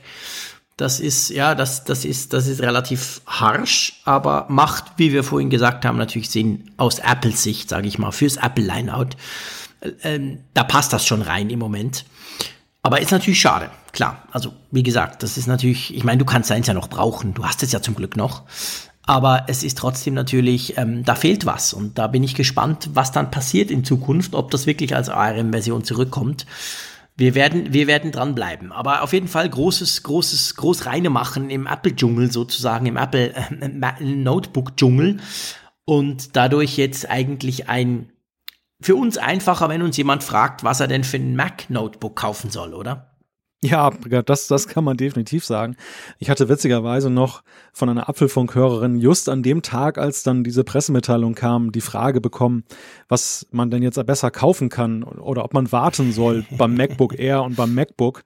Und da habe ich mich natürlich sehr diplomatisch erst noch geäußert am Vormittag, weil ich ja nun auch nicht keine Kristallkugel hatte, Klar. was nach meinem Gefühl im Herbst passieren könnte. Und als am Nachmittag dann die Pressemitteilung kam, habe ich noch schnell dann hinterher geschrieben, ja, jetzt wissen wir es, jetzt können wir eine ganz klare Empfehlung geben, das MacBook sollte man vielleicht nicht mehr kaufen. genau, genau, das wäre dann definitiv besser. Gut, dann lass uns doch mal zum nächsten Thema kommen. Einem Thema, wo es um iOS 13, die Beta geht, beziehungsweise ja auch die Public Beta natürlich. Und durch die Public Beta, sage ich mal, ist das Ganze auch dringender geworden, das Thema. Es geht nämlich drum, dass man ähm, wir sagen ja schon immer, hey, nicht auf Produktivgeräten. Ich habe genug darüber gesprochen. Ich habe mich auch genug über mich selber ja geärgert. Könnt ihr alles nachhören in den letzten Apfelfunkfolgen. Aber ähm, jetzt kommt ein neuer Aspekt, der natürlich da genau reinspielt, nämlich der Aspekt, wenn du das schön brav auf einem nicht produktiv, auf einem Testgerät machst, dann ist ja die Wahrscheinlichkeit sehr groß, dass dieses Testgerät irgendwie doch mit iCloud natürlich verbunden ist, wie eigentlich alles, was Apple rausgibt. Und dann kann es dabei zu Datenverlusten führen, wenn du auf einem Gerät iOS 13 hast und dieses iOS 13 eben in die iCloud spielt, gewisse Dinge oder gewisse Apps und dann auf anderen hast du das nicht, gell? Ja, ja, das ist richtig. Also das ist witzigerweise ein Thema, was ja bei uns in der Sendung im Feedback das letzte Mal angesprochen wurde. Ja weil ein Hörer uns auch geschrieben hat und hatte dem gefragt, ist das denn sicher mit dieser ganzen Cloud-Geschichte dann auch? Kann das irgendwelche Auswirkungen haben? Und da haben wir ja noch eher theoretisch darüber gesprochen, was alles passieren kann. Und binnen dieser Woche hat sich das jetzt so hoch eskaliert, mhm. dass ja eben immer mehr App-Entwickler eben auch im Netz warnen und sagen, sie bekommen unglaublich viele Support-Anfragen, weil Leute Daten verlieren. Zum Beispiel Ulysses ja. ist so eine App, die, die da Probleme mit hat, diese Schreib-App wo dann eben Nutzer dann Probleme noch und nöcher haben und fragen mal schon, gibt es dann vielleicht so ein Beta-Update, irgendetwas, was dann dieses Problem löst. Und die Entwickler stehen natürlich hilflos vor der ganzen Sache, weil sie können ja nichts dagegen ausrichten. Klar, du kannst jetzt auch mit einem früheren, einer früheren Version manchmal etwas bewirken, aber gerade bei der Beta passiert immer so viel jetzt, dass sich das wieder mhm. ändert und so. Das, das du heißt, gar du nichts tun kannst. Nee, du kannst nur dazu raten, Leute, nutzt nicht die Beta-Version von iOS dann. Genau, das ist eigentlich auch der Aufruf. Also denkt daran, selbst in dem Fall, wenn ihr quasi irgendwo eine Beta installiert auf dem iPhone, das ihr noch rumfliegen habt oder auf dem iPad, das passiert ja häufig, lese ich immer wieder, dass die Leute sagen, ja gut, das iPad brauche ich zwar viel, aber doch nicht so produktiv wie das iPhone, ich mach's mal dort. Ich selber habe ja auch gesagt, die iPad OS Version von iOS 13, die läuft sauberer, zumindest bei mir als iOS 13 selber. Aber eben, da seid ihr sofort in der iCloud und je nachdem, was ihr für Tools einsetzt, die ihr vielleicht auf beiden Systemen dann braucht, dann kann es eben sein, dass da was bei iCloud verändert wird. Beim iCloud Drive, man konnte auch lesen, Ordner werden dupliziert, andere sollen sogar ganz verschwunden sein in der iCloud drin. Also ja, es ist halt eine Beta und wenn man das ganz streng auslegt, müsste man eigentlich eine eigene Apple ID machen und wirklich im geschlossenen Rahmen das Ganze testen, damit sowas nicht passieren kann. Machen natürlich die wenigsten und drum häufen sich jetzt spätestens seit der Public Beta, seit das quasi jeder ja installieren kann, wenn er will, häufen sich die Probleme. Also einfach auch an der Stelle mal wieder, wir haben davor gewarnt. Ja, und es ist aber neu, es hat ja hier noch eine andere Qualität, die ganze Sache. Und das ist auch eine Diskussion, die jetzt ja gerade im Netz geführt wird. Wir haben jetzt gerade auch die Public Beta 2 bekommen, die mhm. ja jetzt dann auf iOS äh, 13 auf Beta, Beta 3, 3 fußt. Genau. Übrigens, die Beta 3 wurde ja nochmal aktualisiert von Apple auch für Entwickler. Da gab es jetzt auch nochmal ein, eine, ein Update. Mhm. Ist aber immer noch Beta 3, also nicht schon die Beta 4, aber ja, gestern kam ein Update, stimmt. Es ist ganz kurios, dass es mit der gleichen Versionsnummer versehen wurde. Also augenscheinlich, es gab ja im ersten Moment auch für das iPhone 7 gar keine Beta 3, das wurde damit mhm. auch nachgezogen, aber gleichzeitig gibt es irgendwelche Fehlerbehebungen, die so akuter Natur waren, dass man jetzt aus dem normalen Beta-Zyklus rausgegangen ist und das gar nicht mit einer neuen Versionsnummer dann eben behaftet hat. Aber die, die, die Diskussion, die da geführt wird, ist, ist das verantwortungsvoll von Apple, das Public Beta Programm auch dann durchzuziehen, wenn eben so große Änderungen am Betriebssystem sind? Und wir, die wir ja nun dieses Beta-Programm jetzt auch bei iOS 13 ja von Anfang an begleiten, man kann ja schon feststellen, wenn man jetzt zum Beispiel jetzt die, die diesjährigen Folgen hört vom Apfelfunk im Vergleich zu den letztjährigen, dass sich da sehr viel mehr getan hat, auch gerade unter der Haube. Also gar nicht nur bei den Features, sondern dass Apple auch sehr stark ins System eingegriffen hat und damit ja ähm, auch aus Entwicklersicht sich ja da deutlich mehr verändert hat und plötzlich Dinge nicht mehr funktionieren, die vorher funktioniert haben, reibungslos. Ja. Und wir sehen eben jetzt auch, die iCloud ist auch ein, augenscheinlich so eine Komponente, die davon betroffen ist. Und war es denn weise, das dann eben dann auch Public zur Public Beta zu machen, trotz aller Warnhinweise, trotz aller Sicherheitsvorkehrungen. Also man kann Apple viel vorwerfen, aber nicht, dass sie nicht ausreichend vor den Gefahren waren. Nein, definitiv aber nicht. Dennoch hat natürlich ein Public Beta Programm immer einen etwas anderen Anspruch als eine Closed Beta für Entwickler, auch wenn sich da alle reinschmuggeln können. Ja, natürlich, klar. Also das ist, ist genau der Punkt. Also letztendlich muss ich sagen, dass eigentlich die, die, die Beta, die Developer-Beta, logisch müssen sie das tun. Das, das, das, das gehört dazu. Das ist wichtig für den ganzen Prozess, keine Frage. Und wer das installiert, ist selber Schulpunkt. Aber die Public Beta ist halt schon, da macht man ja bewusst den Fokus auf, äh, macht bewusst, macht man es so einfach wie möglich. Ist ja wirklich jetzt keine große Sache, sich da zu registrieren. Ruckzuck, dann kann man das installieren. Ja, das ist schon die Frage. Also wir haben uns ja sowieso gefragt, warum kam die Public Beta so früh? Die kam ja mit der Developer Beta 2 quasi, mit der ich ja unendlich unzufrieden war. Ihr kennt die Geschichte. Ähm, äh, ich bin da so ein bisschen hin und her gerissen. Also ich verstehe schon, warum Apple das macht, weil sie letztendlich natürlich genau das Feedback ja brauchen und wollen, möglichst im großen Rahmen, um dann das System selber für den Tag X irgendwann im September bereit zu haben, damit dann dort möglichst wenig Fehler drin sind, wenn sie es auf alle loslassen. Das kann ich schon irgendwie nachvollziehen natürlich. Aber ich finde auch, es ist natürlich eine heiße, eine heiße Geschichte, gerade bei solchen Dingen, weil halt sie wissen genau, jeder hat iCloud, sie wissen genau, die Entwickler, die kämpfen jetzt quasi mit Supportanfragen, die sie überhaupt nicht beantworten, wo sie ja gar nichts A, A nicht dafür können, aber B eigentlich auch keine Lösung präsentieren können. Das ist eine sehr ungute Situation. Also auch bei ich, ich glaube, man muss, man muss es vielleicht so sagen. Bis, bis dieses Jahr hat man immer sagen können, ja, wenn dann die Public Beta kommt, könnt ihr es eigentlich drauf tun. Also auch die Geeks und die nicht Super Freaks darf man mal ausprobieren. Im Allgemeinen läuft es relativ rund. Ich glaube, diese Aussage muss man dieses Jahr ganz klar zurückziehen. Ja, ja, definitiv. Also die Public Beta suggeriert etwas, was sie nicht ist. Sie ist ja. mindestens genauso mit Vorsicht zu genießen wie eben die Developer Betas. Und ja, also wenn, wenn du mich fragst, vielleicht, also ich, ich glaube auch, Apple kommt nicht umhin, Public Beta zu machen. Einfach auch, weil andere das ja auch mittlerweile machen. Also Microsoft zum Beispiel hat das ja auch sehr kultiviert bei Windows. Und das hat neben dem riesigen Feedback, was man bekommt, aus der viel, aus dem viel größeren Nutzerkreis, natürlich eben auch den großen Vorteil, auch, dass es marketingtechnisch toll ist. Die Leute wollen es halt ausprobieren, sind Klar. total neugierig, sie können es nicht abwarten bis September. Also kann man sie früher mit ins Boot nehmen und gleichzeitig kann man aber sagen, dieses Boot, was euch reinsetzt, ihr müsst euch nicht wundern, es könnte ein Loch haben und dann dürft ihr nicht, dürft ihr nicht meckern. Mhm. Wenn allerdings das Boot völlig durchlöchert ist, dann ist es ja. natürlich wiederum ein, ein anderes Kaliber. Und ich glaube, ein Mittelweg wäre vielleicht gewesen, zu sagen, dass man, auch wenn man es in den letzten Jahren auch so früh gemacht hat, aber diesmal, weil man eben weiß, dass sich so vieles geändert hat, dann mit Beta 5 oder Beta 6 in das Public Beta Programm einsteigt, sodass die ja. Leute immer noch Gelegenheit haben, ein, zwei Monate vorher reinzuschnuppern und das Feedback zu geben, was Apple genau. gut gebrauchen kann. Aber eben nicht jetzt dann so ein Tohuwabohu für die Entwickler auszulösen, was ja am mhm. Ende auch Apple belastet. Ich meine, viele Supportanfragen landen ja dann auch bei Apple. Die kriegen Natürlich, ja auch jetzt klar. wegen der iCloud dann in Stereo. Also einerseits dann von den, von den Nutzern, aber andererseits wahrscheinlich auch von den Entwicklern sehr, sehr viel klar. Feedback und Nachfragen. Wie kann man das lösen? Ja, natürlich, ist genau der Punkt. Also es generiert doch einen nicht unerheblichen Aufwand, würde ich mal sagen. Und das hätte sich eventuell vermeiden lassen, wenn man noch ein bisschen gewartet hätte, genau. Gut, nächster Punkt, eine Funktion, auf die wir unter Umständen noch ein bisschen warten müssen, die aber ganz praktisch wäre, äh, wo ich mich sogar schon gefragt habe, warum es die nicht schon lange gibt.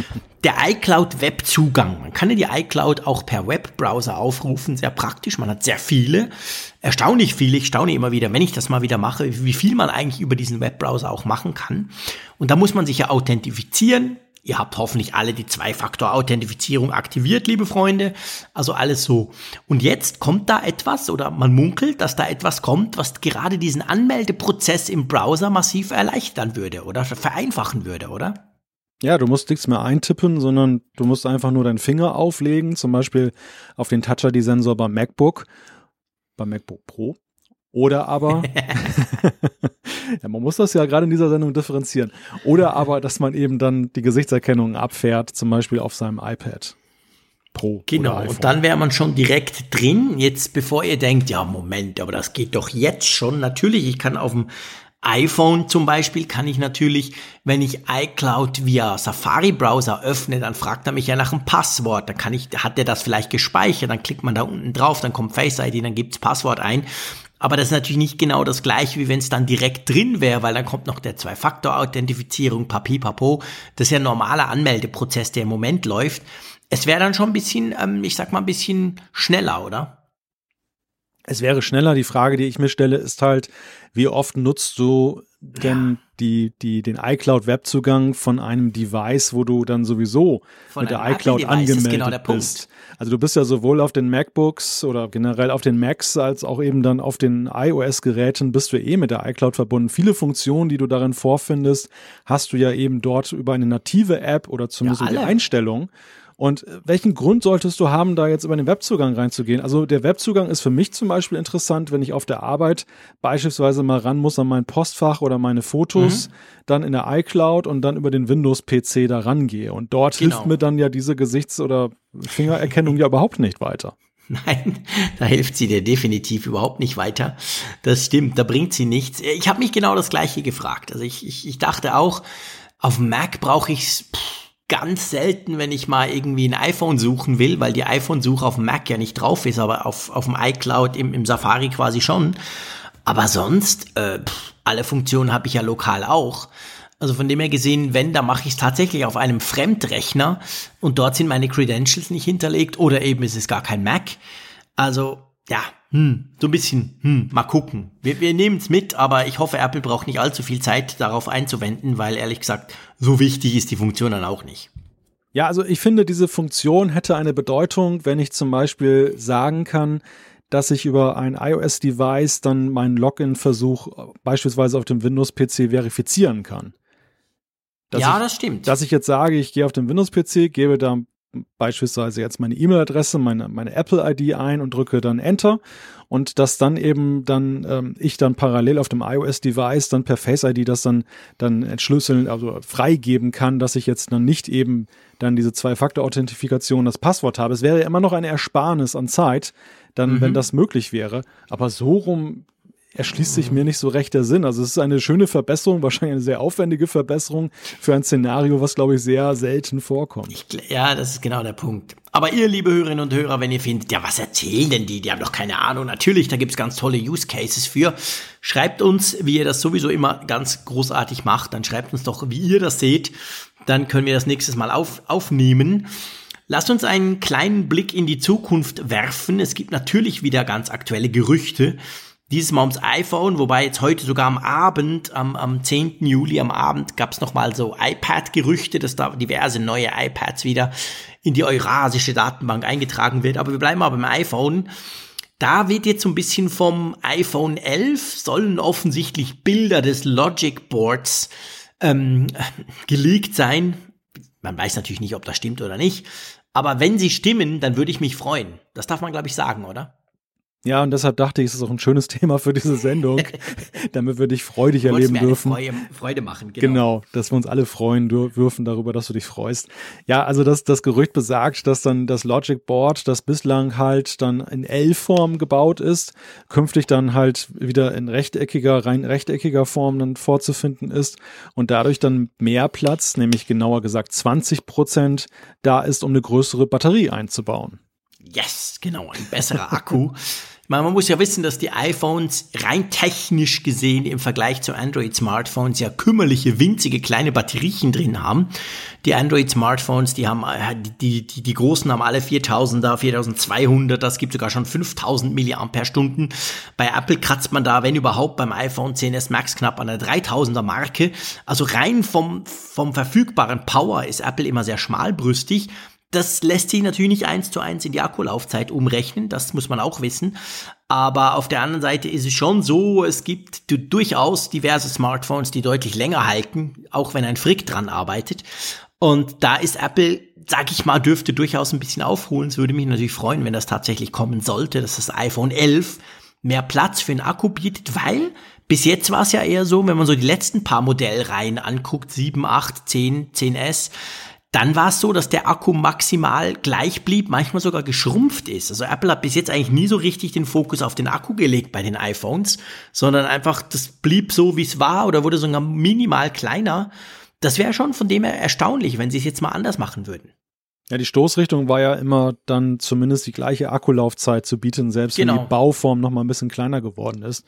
Und man fragt sich jetzt natürlich, ja, werden diese 20 Prozent mehr den Nutzer zugutekommen? Oder ist das auch wieder so eine Art Balance of Power, möchte ich jetzt mal sagen, dass dann äh, genauso wie dann eben mehr Output ist, dann eben aber auch wieder mehr weggesaugt wird, weil vielleicht neue Funktionen kommen, die dann entsprechend höheren Energiebedarf haben. Die dritte Kamera, die braucht extrem viel Strom. Das kann natürlich sein. Der Weitwinkel, der muss ja so viel mehr einfangen, dass der extrem viel Strom braucht und drum würde es dann quasi wieder aufgefressen. Da hast ja. du schon recht. Das werden wir, werden wir rausfinden, wenn das dann kommt. Spannender, ganz ehrlich gesagt, finde ich eigentlich die Prognose, obwohl die natürlich noch viel wackeliger ist. Ist ganz klar. Es geht um 2020, also es geht um nächstes Jahr ums iPhone. Wir wissen, das gilt inzwischen als relativ sicher. Man weiß, dieses Jahr wird, wird, wird das iPhone nicht unbedingt nicht mit 5G kommen. Also dann sicher nächstes Jahr. Ich glaube, da braucht man kein Analyst zu sein, um das rauszufinden. Aber ähm, es soll wohl diverse Modelle geben, wovon auch eines so richtig günstig sein soll. Wie passt denn das zusammen? Ja, das passt vielleicht damit zusammen, dass die Hauptmodelle vermute ich mal, vielleicht wieder ein bisschen teurer werden könnte, wenn man sieht, was da alles reingepackt werden soll. Ach, also, Scheiße. Da ist, da, ist die, da ist die Rede natürlich von 5G. Wir haben schon ein paar Folgen darüber gesprochen, dass das hier für 2020 erwartet wird. Wir, wir hören von OLED in allen Geräten, also mhm. in den mhm. drei, also auch dann auch in einem R-Modell dann künftig. Und ähm, ja, das, das können, und eine neue 3D-Sensing-Technologie, also ein, ein neuer Sensor, der eben im Zusammenhang mit AR stehen könnte und dann neue Anwendungen ermöglicht. Und wenn man all das zusammennimmt, dann ist das ein heißer Mix und ein, ein guter Kandidat für Preiserhöhung, weshalb es dann plausibel ist, dass es dann ein viertes Modell geben könnte, was dann etwas abgespeckt ist. Genau, soll wohl so ein Modell geben, das vielleicht kein OLED, sicher auch kein 5G haben wird, irgendwie im iPhone 8 Format daherkommt und dann günstiger sein soll. Es gibt nicht wenige, die jetzt schon schreiben, es sei dann wirklich ein günstiges iPhone. Also nicht nur quasi alles wird teurer und das bleibt gleich oder geht ein bisschen runter, sondern es, es, es, es könnte deutlich runtergehen. Aber seien wir ehrlich, das ist noch viel zu früh. Das ist extreme Kaffeesatzleserei. Oh, erinnert mich, ich könnte eigentlich noch einen Kaffee trinken. Na, mache ich nachher. Auf jeden Fall, das ist noch alles viel zu früh. Aber es gibt auch Analysten, die befürchten, dass dieses Jahr, also 2019, ein eher schlechtes iPhone-Jahr sein soll. Und das hat dazu geführt, dass die Aktie schon ein bisschen gesunken ist.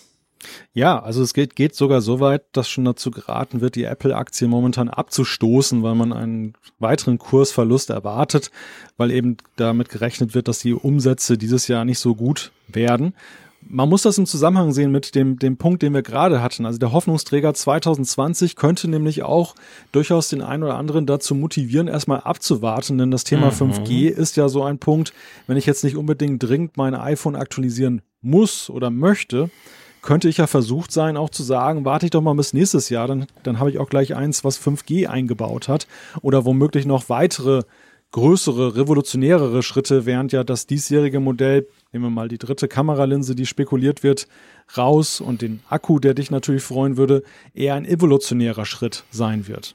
Ja, absolut. Also es ist übrigens ein Punkt, der jetzt nicht ganz neu ist, sondern ich habe zum Beispiel an der WWDC in, in Kalifornien habe ich mit englischen Analysten gesprochen, mit Digitalexperten, die so ganz ähnlich argumentiert haben, schon, schon Anfang Juni. Die haben gesagt, hm, dass sie rechnen eigentlich damit, dass, dass dieses, dieses iPhone 11, ähm, egal wie es kommt, dass das sich vielleicht auch nicht so super doll verkaufen wird. Genau aus der Überlegung raus. Sie haben vor allem mit 5G argumentiert, weil sie gesagt haben, hey, die Leute behalten die iPhones, überhaupt generell die Smartphones halt viel länger als früher. Und wenn du jetzt weißt, dieses iPhone hat kein 5G, dann sagst du vielleicht, okay, dann warte ich noch ein Jahr, weil man weiß jetzt schon, ja, das nächste wird's ja dann wohl schon haben. Und dann will ich nicht jetzt wechseln oder nächstes Jahr gleich wieder wechseln müssen. Also das ist ein, ein das sind, das sind Dinge, die sich jetzt so ein bisschen seit ein paar Wochen schon so ein bisschen rauskristallisieren. Klar, wir müssen abwarten, was das iPhone 11 denn wirklich alles bringen wird und wir müssen gucken, wie sich das entwickelt. Aber ich persönlich denke schon auch, dass gerade dieses fehlende 5G plus halt das, ich sag mal, gleiche Design. Das haben wir jetzt beim iPhone 10 gesehen, wir haben es beim 10S gesehen, jetzt wären wir dann im dritten Jahr, wenn das mehr oder weniger gleich daherkommt. Ähm, ja, das sind halt alles Dinge, die dich jetzt nicht unbedingt vom Hocker reißen, wo du dann vielleicht denkst, okay, aber nächstes Jahr der große Wurf, komm, ich behalte meins noch, egal wie alt das schon ist.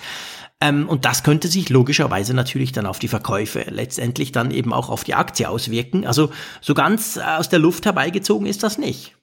Nein, ich glaube auch. Und ich denke, das ist auch eine Folge davon, dass mit den Zehner-Modellen ja auch generell die Preise ja gestiegen sind. Also, dass die Leute schon genauer hingucken, mhm. was bringt mir das nächste neue Modell jetzt wirklich? Natürlich. Und diese Abenteuerlust, ich kaufe jetzt einfach mal so, so lustkaufmäßig, dass das ein bisschen weniger geworden ist, zumindest bei dem einen oder anderen. Ja. Und das, das genügt ja schon, wenn der ein oder andere dann ein paar tausend Mal da ist. Und dann, ja, klar, dann, dann, spürt Apple das natürlich schon bei den Verkäufen. Mal. Ja, genau. Ja.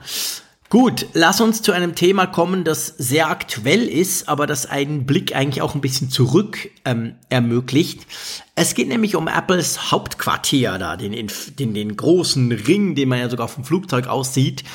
Ähm, das neue Superhauptquartier. Ihr habt sicher mitbekommen, es gab ja in den letzten zwei, drei Wochen gab es zwei gröbere Erdbeben in Kalifornien. Jeder, der schon in Kalifornien war, der weiß, das gehört da ein bisschen dazu, aber gleichzeitig ist natürlich, spielt überall die Angst mit von The Big One, dass das dann irgendwann wieder kommen könnte, so ein richtig böses Erdbeben. Es gab jetzt zwei recht starke Erdbeben, ein bisschen weiter im Süden unten, also zwischen, zwischen Los Angeles und Las Vegas, die aber schon ziemlich heftig waren.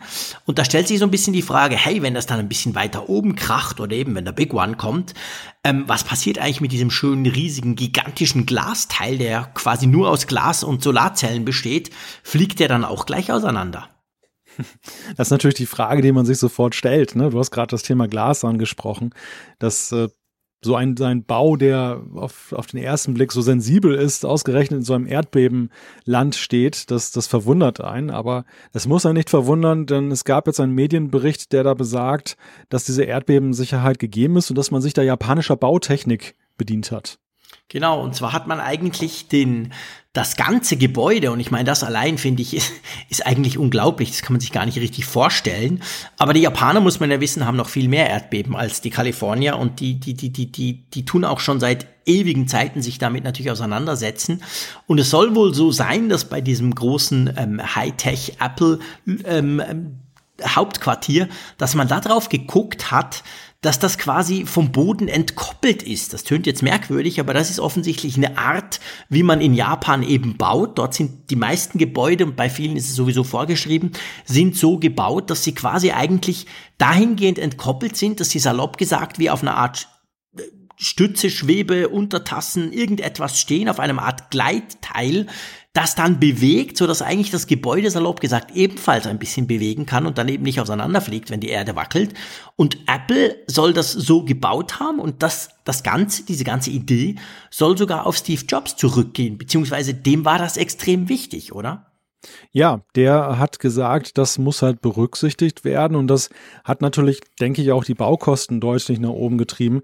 Die, die Bautechnik, die man da verwendet hat, ist ja so eine Art schwebende Untertasse, auf der mhm. dann dieses Gebäude fußt. Und man nennt das Ganze äh, seismische Entkopplung, glaube ich. Das, ja, das, genau, das Prinzip. Genau. Also, dass das im Grunde genommen das Gebäude ja, wie kann man sich das vorstellen? Also so, es gibt ja auch so bei Schiffen so, so Sitze, die den Wellengang ausgleichen, dann dass der Kapitän nicht hin und her schleudert. Und ähm, so in etwa ist es dann auf Gebäudeniveau, dass dann das Gebäude dann eben äh, so eine Art Gegengewicht dann hat, was dann diese, diese, diese Erschütterung ausgleicht, sodass es dann eben in einer stabilen, weitgehend stabilen Lage bleibt. Und jetzt das Spannende eigentlich dran ist, ich meine, das tönt ja recht logisch und man denkt, ja klar, ja logisch, hey, Kalifornien ist ein extremes Erdbebengebiet, wie Japan auch. Da bauen ja wohl alle so. Jetzt ist es so, dass in Japan tatsächlich schon tausende Gebäude so seismisch isoliert wurden. In den USA sollen es aber nur rund irgendwie 180 sein. Also das ist offensichtlich durchaus nicht so, dass alle so bauen und dahingehend dann eben speziell, dass Apple darauf Wert gelegt hat, das so zu tun, um quasi für den bösen Fall, dass da ein Erdbeben passiert, einigermaßen gerüstet zu sein. Ja, ich meine, es, es mutet natürlich grotesk an, dass in einem so erdbebengefährdeten Land das augenscheinlich so eine reine nach Gusto-Entscheidung ist, ob man jetzt da, darin investiert, das jetzt erdbebensicher zu machen und das augenscheinlich das aber vielen anderen Gebäuden überhaupt nicht der Standard ist. Ja, also ich meine, ich war jetzt schon ein paar Mal in Kalifornien und muss ja wirklich sagen, also wenn du durch San Jose gehst, da kannst du dir sehr gut vorstellen, was alles zusammenbricht, wenn es da mal ein bisschen heftiger bebt. Also die bauen ja, ähm, pff, die bauen ja wie, also ich, ich, ich habe so einen Schuppen im, im, in meinem Garten. Da sind so Gartengeräte drin und so. Und die bauen ungefähr so. Also die allermeisten Häuser, die ich dort gesehen habe, sind so ähnlich gebaut wie mein Schuppen. Und der Schuppen würde nicht halten, wenn die Erde bebt. Der fällt dann halt zusammen. Also das ist schon krass, wenn man das sieht. Und, und eben, ich meine, bei mir in der Schweiz, wir haben jetzt sehr, sehr selten Erdbeben und eigentlich nie eins, das man wirklich merkt. Und von dem her sind wir auch kein Risikogebiet, kann man sagen, okay, kann man ja so machen. Aber Kalifornien ist nun mal halt wirklich ganz ein übles Gebiet, was das anbelangt. Aber klar, ich meine, das ist eine Frage der Kosten auch, es ist eine Frage der Gesetze, ob man sowas vorschreibt oder eben nicht. Aber das ist schon krass. Also das ist mir schon aufgefallen. Also ich habe ja da auch ein paar Leute besucht bei sich zu Hause und dachte so, wow, schönes Haus. Aber wenn es da mal rumpelt, dann rumpelt wahrscheinlich das Haus dann zusammen. Also das ist schon sehr schwierig, aber ja, spannend. Ich fand es spannend, dass, dass diesen Artikel jetzt gelesen zu haben, dass da Apple eben von Anfang an dran gedacht hat. Ja, also müssen wir uns zum Apple jetzt dahingehend keine großen Sorgen machen. Ja gut, wenn die Erde wirklich fest rumpelt, muss man sich immer Sorgen machen, natürlich. Aber ja, ich gebe dir recht. Also wir, man muss jetzt nicht denken, okay, da ist jetzt wahrscheinlich sind schon mal 5000 Fensterscheiben zersprungen. So schnell geht's nicht und es ist wirklich offensichtlich so gut wie möglich geschützt. Was das heißt, wenn ein schlimmes Erdbeben kommt, das weiß man natürlich nicht. Aber ich sag mal, sie haben wahrscheinlich gemacht, was man machen konnte und ja, dann wollen wir natürlich nicht hoffen, dass es da bebt. Lass uns mal zur Umfrage der Woche kommen dessen Resultate ja durchaus auch kein Erdbeben bei uns ausgelöst haben, oder? Ja, es ging um eine Erdbeben-Nachricht ja immerhin. Das wir hatten ja, ja letzte genau. Woche über Johnny. Gesehen, passend. ja, wir hatten ja letzte Woche über Johnny Ive gesprochen, dass er Apple verlässt. Und wir haben dazu die Frage gestellt, befürchtest du, dass der Weggang von Johnny Ive negative Auswirkungen auf Apple haben könnte? Ja, und dann haben 2002 jetzt bei mir gerade, wenn ich gucke, mitgemacht. Also wieder fantastische Quote, vielen Dank. Und da haben doch 65,6, also eigentlich zwei Drittel der Leute haben gesagt, nein, sie fürchten nicht, dass der Weggang von Johnny Ive negative Auswirkungen auf Apple hat. Ja, nur 19,4 Prozent haben dann tatsächlich gesagt, ja, sie befürchten das. Und 14,9 Prozent haben gesagt, weiß nicht. Ja, das ist schon ein sehr deutliches Votum. Ja, das ist ein sehr deutliches Votum. Das war nicht unbedingt zu erwarten, als, ähm, als diese Meldung ja dann am Freitag vor, vor, vor knapp zwei Wochen rauskam. Aber ich glaube, vielen ging es ja wie uns. Im ersten Moment dachte man, wow, wow. Und dann hat man so ein bisschen überlegt, dann hat man gelesen. Wir haben ja dann auch ausführlich im Podcast drüber gesprochen und hat dann gemerkt, okay, es nicht durch, durchaus nicht nur schlecht. Und ich glaube, das hat dann letztendlich dazu geführt, dass jetzt die meisten von euch das doch, ich will jetzt nicht sagen positiv sehen, aber dass sie die negativen Auswirkungen nicht unbedingt als allzu gravierend einschätzen, oder? Also man kann sagen, die, die Dämpfer, die Apple da eingebaut hat, die haben gut funktioniert. Die haben super funktioniert, genau. Also der ganz große Schock ist definitiv ausgeblieben. Wir haben natürlich eine neue Umfrage der Woche, zu der man noch was sagen muss, gell? So was auflösungstechnisch ja, angeht. Ja, das müssen wir vielleicht noch an dieser Stelle oh, mal erwähnen. Ja, das ist ja schon, das ist ja schon ein größerer, ein, ein Programmhinweis größerer Natur, den wir jetzt dazu machen müssen. Genau. Denn es betrifft unsere nächste Folge. Du bist ja jetzt schon in den Ferien. Ich bin auf dem Sprung in die Ferien sozusagen. Unsere Aufnahmesituation wird dann nächste Woche leider nicht so sein, dass wir dann eben just in time aufnehmen können. Deshalb haben wir für euch schon etwas Schönes aufgenommen, dass ihr dann nicht äh, da einen Zug habt mit dem Apfelfunk. Aber das hat zur Folge, dass wir natürlich die Umfrage, die wir heute stellen, nicht nächste Woche auflösen können, da wir ja diese Folge schon gemacht haben, in der wir diese Umfrage dann ersetzen werden durch eine neue Umfrage. Genau, falls ihr, falls ihr mir noch folgen könnt. Genau, wir haben eine kleine Zeitreise gemacht. Also wir haben quasi vor meinen Ferien etwas aufgenommen, was wir, was ihr nächste Woche als Folge hört. Übrigens großartig. Eine richtig echte Ferienfolge, könnt euch freuen. Es hat großen Spaß gemacht mit dem Malte. Ich sag nur Rasenmäher, mehr wollen wir nicht verraten. Aber auf jeden Fall, das war quasi zurück in die Zukunft mäßig und drum können wir natürlich diese Umfrage, die wir jetzt stellen, nicht nächste Woche auflösen. Wir stellen dann trotzdem eine neue und in zwei Wochen habt ihr dann die Premiere im Apfelfunk, dass wir zwei Umfragen der Wochen quasi auflösen die dann, diese läuft bis nächsten Mittwoch, dann wird die neue aufgeschaltet und dann werden wir uns das alles schön notieren und in zwei Wochen dann wieder live quasi direkt das Ganze dann besprechen. So, also egal, wir haben eine Frage, die natürlich zum Thema passt und zwar geht es um die MacBooks und die MacBook Pros. Drum ganz einfach die Frage, welche MacBook-Reihe ist eigentlich euer persönliche Favorit? Und da haben wir im Angebot das MacBook, das MacBook Air, das MacBook Pro, keine, dafür aber das iPad und ja, einfach keine. Genau. wir haben jetzt, wir haben uns, wir haben jetzt gedacht, wir, nehmen da keine Windows-Rechner rein, aber wenn, weil, wenn ihr findet, ja sowieso Windows-Rechner, könnt ihr keine klicken dort oder wie ihr das wollt. Also es geht einfach um die MacBook-Reihe. Das, das interessiert uns wirklich, wie ihr dazu steht, wie ihr das eigentlich seht, was euer persönlicher Favorit ist in dieser Reihe jetzt. Mal gucken, was ihr uns da entsprechend durchgebt. Das werden wir dann, wie gesagt, in zwei Wochen auflösen. Tja, du, dann haben wir doch jetzt mal echt schön Zeit für Feedback, oder? Feedback, ja. Das ist immer das Schöne an den Ferienfolgen. Also gut, wir hatten jetzt zwar relativ viel ähm, Inhalt, wir, wir hätten sogar noch mehr machen können, aber wir wollen eben in den Ferienfolgen auch immer schön Feedback, ähm, dass wir das endlich mal so ein bisschen, ich will nicht sagen abarbeiten, das tönt so negativ, aber dass wir halt auch einfach mal ein bisschen Feedback bringen können, weil ihr schreibt uns ja nach wie vor ganz super spannende, coole Feedbacks, die wir alle immer lesen, die uns extrem viel auch geben, weil wir einfach dabei lernen. Ich denke manchmal, oh krass, gute Idee oder ja, stimmt, gute Frage, habe ich mir noch nie überlegt aber wir leider immer viel zu wenig Zeit haben, die im Apfelfunk zu bringen. Drum, die Ferienfolgen sind auch dafür da, dass man ein bisschen Feedback machen kann. Magst du mal mit irgendetwas einsteigen? Ja, ich schaue gerade mal. Ich glaube, ich fange einfach mal mit Hannes an. Der hat ja, uns geschrieben zum Thema NFC und Kurzbefehle. Und zwar schreibt er, mit uh. iOS 13 soll ja endlich NFC für Dritt-Apps geöffnet werden. Ich freue mich darüber deshalb, weil für mich die Kurzbefehle-App bislang zwar eine nette Spielerei, für die wenigsten aber wohl im großen Ausmaß nützlich war. Im Zusammenhang mit NFC-Tags würde sich das schlagartig ändern. Wie seht ihr das? fragt er. ich höre Skepsis. Ja, du hörst eine gewisse Skepsis von einem anderen Teil der Nordsee. Ähm, das liegt ganz einfach dran, ähm, weil ich auf Android-Seite, ihr wisst, ich habe ja immer Android-Smartphones rumfliegen, habe ich diese NFC-Tags wirklich schon immer mal wieder getestet. Das sind ja so kleine, die gibt's in verschiedenen Größen, Formen. Das können auch einfach Kleber sein, die ihr auf euer Nachttisch klebt oder irgendwo hin. Und wenn ihr dann eben das Smartphone drauflegt, dann, dann wird das gelesen. Das Smartphone weiß, aha, jetzt muss ich das und das und dann macht es irgendwas. Tönt, finde ich persönlich in der Theorie super.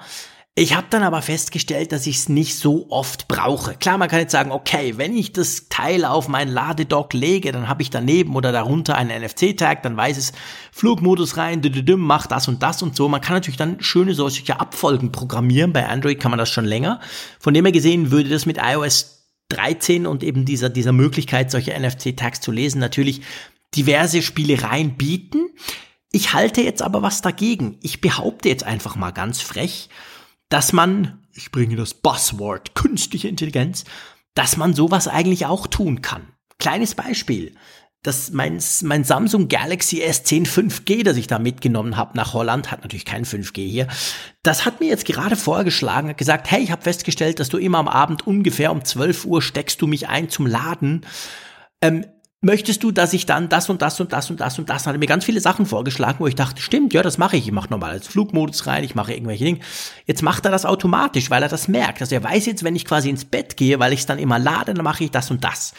Und das finde ich geht ja eigentlich in diese Richtung. Also der hat gelernt, wie ich so damit umgehe. Das ist jetzt nur in Bezug auf Laden oder auf irgendwelche Funktechniken abschalten oder so. Aber ich könnte mir vorstellen, dass dieses NFC-Gezeugs, das spricht den Geek an, aber der Normalnutzer wird das kaum brauchen. Oder wie siehst du das? Ja, ich bin da völlig bei dir. Also NFC ist eine Technologie, die ja ziemlich gehypt wurde, in der unglaubliches Potenzial gesehen wird, genauso wie ja auch diese Bluetooth-Beacons, die, die so mhm. Sachen aussenden und dann könnte man zum Beispiel sagen, man geht dran vorbei und dann bekommt man automatisch eine Produktinformation zu einem Produkt, wo, an dem man gerade vorbeigelaufen ist. Ich will das auch gar nicht schlecht machen. Ich will allerdings auch schon darauf hinweisen, dass in der Realität ja all diese Sachen irgendwie immer noch nicht so wirklich angekommen sind, im ja, Sinne von, genau. dass sie, dass sie praxistauglich oder äh, zumindest jetzt eine, in einer größeren Verbreitung genutzt werden werden. Das ist so, es gibt viele Dinge, die Potenzial haben und manchmal kommt, wird das Potenzial erst später geschöpft. Im Moment kann man sagen, ist es dann eben noch nicht geschöpft. Andererseits, ich sehe das Potenzial bei NFC eher in einer anderen Art und Weise. Nämlich mhm. dahingehend, dass man zum Beispiel, also diese Kurzbefehle-Sache sehe ich auch nicht als besonders potenzialreich an. Warum sollte ich, da könnte ich auch einfach einen Knopf drücken, wenn ich jetzt irgendwie einen NFC-Tag dann irgendwie dran machen muss, dass irgendwas ausgelöst wird. Also es bleibt ja dabei, dass eine manuelle Handlung stattfindet und genau das Klar. will ich nicht machen. Deshalb finde ich das auch viel schlauer, was du gerade gesagt hast, Jean-Claude, dass man, dass da die Technik selber dann eben die Auslösung übernimmt, weil sie schlau mhm. ist und erkennt, wann es geboten ist, was auszulösen. Also das mhm. ist, das ist völlig nachvollziehbar und plausibel. NFC sehe ich eher als Potenzial mit der weiteren Öffnung dass man zum Beispiel das iPhone jetzt mit so einer Hotel-App, ich spinne jetzt mal so ein bisschen dahin, nutzen könnte, um den Schlüssel gleich dann zu integrieren, dass ich nicht mehr so eine blöde Karte immer mit mir rumschleppen muss. Mhm. Mache ich die Tür einfach auf mit meinem, meinem iPhone und das ist so ein temporärer Schlüssel, das wird über die App gesteuert. Das wäre doch wunderbar. Das wäre fantastisch, wenn ich daran denke, wie oft ich an der, äh, am MWC in Barcelona meine blöde Schlüsselkarte neu, neu beschreiben lassen musste, weil die irgendwie in meinem Portemonnaie sich immer gelöscht hat und wenn ich am Abend spät von irgendwelchen Veranstaltungen heim ins Hotel ging, ging natürlich meine blöde Tür nicht auf, da musste ich wieder runter, damit die das neu programmieren. Nur so ein kleines Beispiel. Also wenn ich das alles mit dem iPhone machen könnte, wäre das super praktisch, definitiv. Soll ja auch kommen oder schon funktionieren zum Teil, man hört ja, da gibt es gewisse Funktionalitäten. Ähm, ich sehe das auch mehr so in dem Bereich, ganz ehrlich gesagt. Also ja. diese Idee durch, durch diese Tags quasi am Moment Dinge, wo du gerade bist oder das Smartphone hinlegst, auszuführen. Ich glaube, die war spannend vor ein paar Jahren, aber heute haben wir eigentlich mit den intelligenten Funktionen, dass das Smartphone uns salopp gesagt so gut kennt, können wir solche Dinge eigentlich auch tun, ohne dass ich so einen Tag irgendwo hinkleben muss und dann programmieren muss. Hm. Von dem her, ich, ja, ich bleib dabei, ich gehe da eher so ein bisschen in die Richtung, ähm, ja, künstliche Intelligenz ist zu weit begriffen, aber wie gesagt, dass das Smartphone das einfach selber, selber weiß, dass ich immer das und das tue und da muss ich nicht noch irgendwas dazu machen. Also ich sehe, ich sehe, wie gesagt, ich sehe da die NFC-Anwendung, sehe ich am Horizont. Auch zum Beispiel, wenn ich jetzt die Fahrkarte kontrolliert bekomme in der Bahn, dass das, mhm. dass das über einen optischen Laser läuft, der von meinem Display ja, so einen QR-Code Genau, und je nach Licht das geht's dann nicht liest, und so. Das, das ist ja im Prinzip völliger Humbug, weil die Technik steckt ja längst drin, die es einfacher machen könnte und fehlerfreier, dieses Verfahren. Ja. Und ich denke, ich denke einfach, da liegt eine Zukunft dann für NFC, falls es denn so weit geöffnet wird. Ja, das sehe ich genau gleich. Aber herzlichen Dank, Hannes, ist natürlich ein spannendes Feedback. Ich gehe mal zum Carsten, der hat etwas geschrieben zum neuen LG-Monitor, wo wir vor einigen Wochen drüber gesprochen haben. Und zwar hat er geschrieben, ich habe in einem Tech-Beitrag gehört, die LG-Bildschirme hätten die gleichen Panels wie iMacs, er weiß die Quelle nicht mehr. Nun ist still und leise ein neuer Monitor im Apple Store erschienen. Was denkt ihr? Ein Upgrade auf den kleinen iMac im Anflug? Ich möchte meinen Mac Mini 2012 nun wirklich erneuern und finde, den aktuellen iMacs sind eher zu klein bzw. sehr groß für mich. Ähm, ich glaube, da liegt ein Missverständnis vor, oder? Also die LG-Bildschirme haben definitiv nicht die Panels wie die iMacs. Schön wär's, dann wären sie ja richtig geil. Hm. Sondern sie haben, ich sag's jetzt mal salopp, zumindest die ersten, die da rauskamen, hatten deutlich schlechtere Panels. Also die, die iMac-Bildschirme der 4K und vor allem der 5K von den iMacs, die sind nach wie vor, gehören die zu den besten Panels überhaupt, aber die gibt's eben leider nicht einfach so als externen Screen zu kaufen, oder? Ja, ich meine auch. Also das ist ähm, jetzt ohne den LG-Bildschirm schlecht machen zu wollen, der neue ist sicher besser. Der erste fiel ja bei vielen Tests durch, gerade auch wegen der Bildqualität, obwohl da 4K drauf stand oder sogar 5K beim größeren, war es halt nicht so gute Qualität, wie jetzt das iMac-Display selber hat. Und demzufolge kann man natürlich jetzt nicht rausschließen, dass das neue, also dass dieser neue Bildschirm, den LG jetzt da rausbringt, den die Apple Stores verkaufen, dass der quasi auf einen kleineren iMac ähm, hindeuten könnte. Ich glaube auch generell nicht, dass iMac, ähm, dass, dass, dass, dass, dass die iMacs kleiner werden, oder? Nein, das glaube ich auch nicht. Also ich habe sowieso den Eindruck, dass der 21,5 Zoll iMac schon seit Jahren eher ein bisschen stiefmütterlich mhm. behandelt wird gegenüber dem größeren Modell. Also Innovation findet beim größeren ja eher schon statt. Und deshalb ja, glaube ich, glaub ich auch nicht, dass es in eine solche Richtung geht. Der, der, der große, also der 27 Zöller, der hat ja 5K gekriegt und es hat dann recht lang gedauert, bis der kleine, der 21 Zöller, dann 4K bekommen hat. Also von dem her, ich glaube schon, dass es den weiterhin gibt. Ich glaube nicht, dass Apple den rausschmeißt, weil ich meine 27K für mich kein Problem, kann ja nicht genug Bildschirm haben, aber grundsätzlich ist das natürlich ein Brummer, das ist schon so. Aber ich glaube, kleiner wird's auf gar keinen Fall. Also irgendwas drunter wird's wird's nicht geben. Eher dann schon eben das kolportierte MacBook Pro mit einem 16 Zoll Bildschirm, das sich dann da so ein bisschen annähert, wo man ja davon spricht, oder 17 Zoll sogar, also dass quasi vielleicht ein größeres MacBook Pro mal kommt. Aber ich glaube, der iMac, der bleibt, wie er ist. Ja. Soll ich mal die nächste machen? Ja, klar. Ich nehme ein interessantes Feedback, das, das passt auch gut in so eine Ferienfolge. Der Peter hat uns gefragt zum Thema Ordnung auf dem Desktop. Was denkt ihr über einen Punkt in einem der nächsten Podcasts über die Vorlieben bei der Ordnung auf dem Desktop? Dateien, Alias und Folder auf Desktop gegenüber zum Beispiel einem Clean Desktop, Ordnungskriterien im Dokumentenordner, interne HDD, SDD im Vergleich zur externen Festplatte. Spannende Frage, oder? Sehr spannende Frage. Ich meine, die Frage kam ja vor allem auch auf, als Apple, ja, jetzt musst du mir kurz helfen. Das war, glaube ich, mit Mac OS, was haben wir denn aktuell? ist schon, ist schon so spät. Meine Güte, wie Mojave. Bei Mojave, genau. Ja. Und da kam doch das auf, dass du quasi dein Klatter auf dem Desktop, also dein Chaos auf dem Desktop relativ einfach zusammenfassen lassen kannst, indem man eben ähnliche Dateitypen, zum Beispiel Bilder, alle zusammenfasst und so. Ich muss eben sagen, um beim ersten Punkt zu bleiben, ich bin da insofern ein Fanatiker, dass ich immer einen sehr cleanen Desktop habe. Ich hasse es, wenn da irgendwie so Zeug drauf rumfliegt und Bilder und Word-Dokumente und der ganze Mist. Ich will eigentlich einfach das Mac-Ding sehen, vielleicht ein Netzlaufwerk und sonst gar nichts. Also bei mir ist der Desktop völlig clean. Wie sieht es bei dir aus? Äh, ich bin da eher schizophren unterwegs. Also einerseits wertschätze ich auch die klare Sicht. Mich nervt es auch, wenn ich auf einen Bildschirm gucke und du siehst vor lauter Icons nicht mehr das Hintergrundbild. Und gleichzeitig neige ich gefährlich dazu, eben alles auf dem Desktop abzulegen. Und äh, ich muss sagen, qualitativ haben eben diese Ordnungsfunktionen mein Desktop deutlich, deutlichst verbessert. Also das, es ist auch sehr gefährlich, weil sehr viel natürlich in diesen Smart Folders verschwindet. Du hast dann ja eben zum Beispiel deine ganzen, ich habe jetzt hier aktuell, wie viel habe ich denn? 20 Bildschirmfotos die auf dem Desktop irgendwie lagern, die sind, die, die tauchen jetzt natürlich jetzt nicht alle einzeln mehr auf, sondern sind in einem riesigen Berg verschwunden. Und das ist sehr nützlich, aber eben auch sehr gefährlich, weil du dann, weil die Unordnung dadurch noch größer wird im Untergrund, du siehst es noch nicht mehr.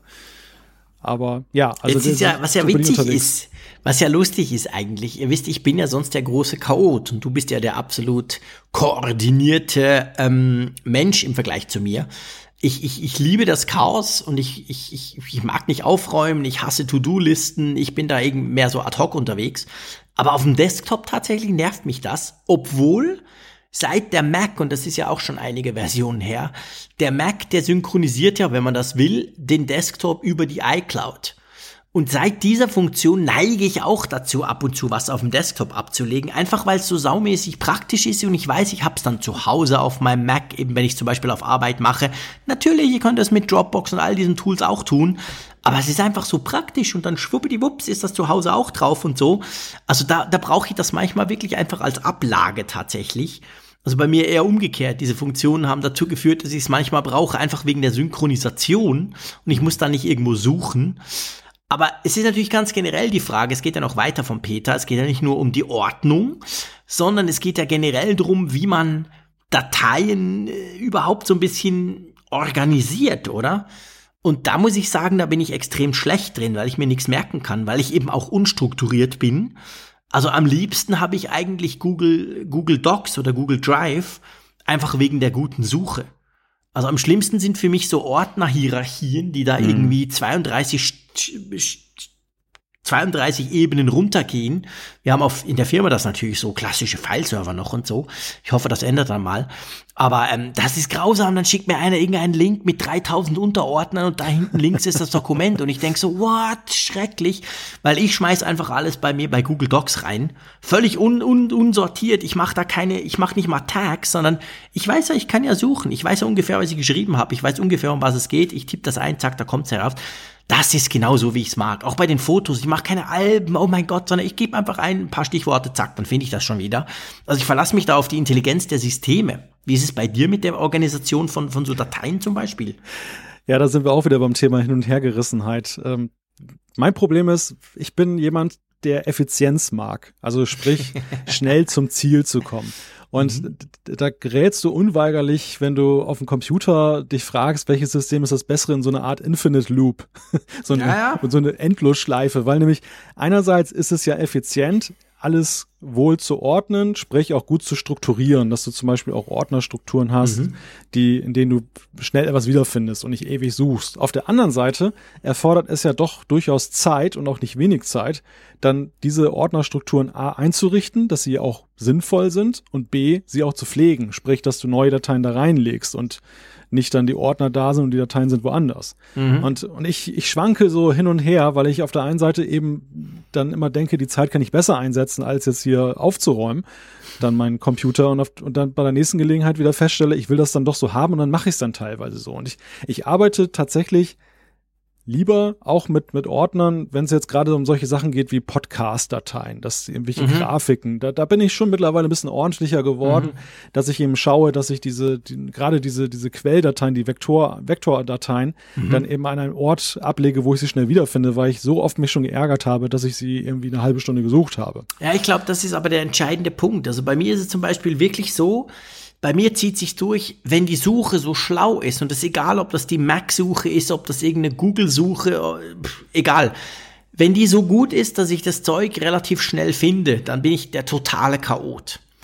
Gutes Beispiel ist zum Beispiel, ich habe alle meine privaten, wobei, was heißt schon privat, also meine E-Mail-Adresse, die ich schon seit vielen Jahren habe, eifrig und so, die habe ich ja bei Google. Das ist völlig unstrukturiert. Ich archiviere einfach Zeug, ab und zu lösche ich was und der Rest ist mir völlig wurscht, weil ich weiß, ich finde das alles wieder. Ich gebe da oben bei der Suche was ein, zack, ist es da. Auf Arbeit haben wir Outlook und die Jungs, die unseren eigenen Exchange-Server von Microsoft und ich weiß, da gibt's coole Index-Services, die drauf laufen können, aber irgendwie kriegen die das nicht gebacken. Mit anderen Worten, in meinem Geschäftsoutlook finde ich niemals nix. Die Suche ist absoluter Schrott. Die ist nie so gut wie bei Gmail sowieso nicht, aber sie könnte besser sein, als sie bei uns auf, auf der Firma ist. Das hat dann dazu geführt, dass ich tatsächlich in meinem Arbeitsoutlook Ordner pflege. Ganz viele.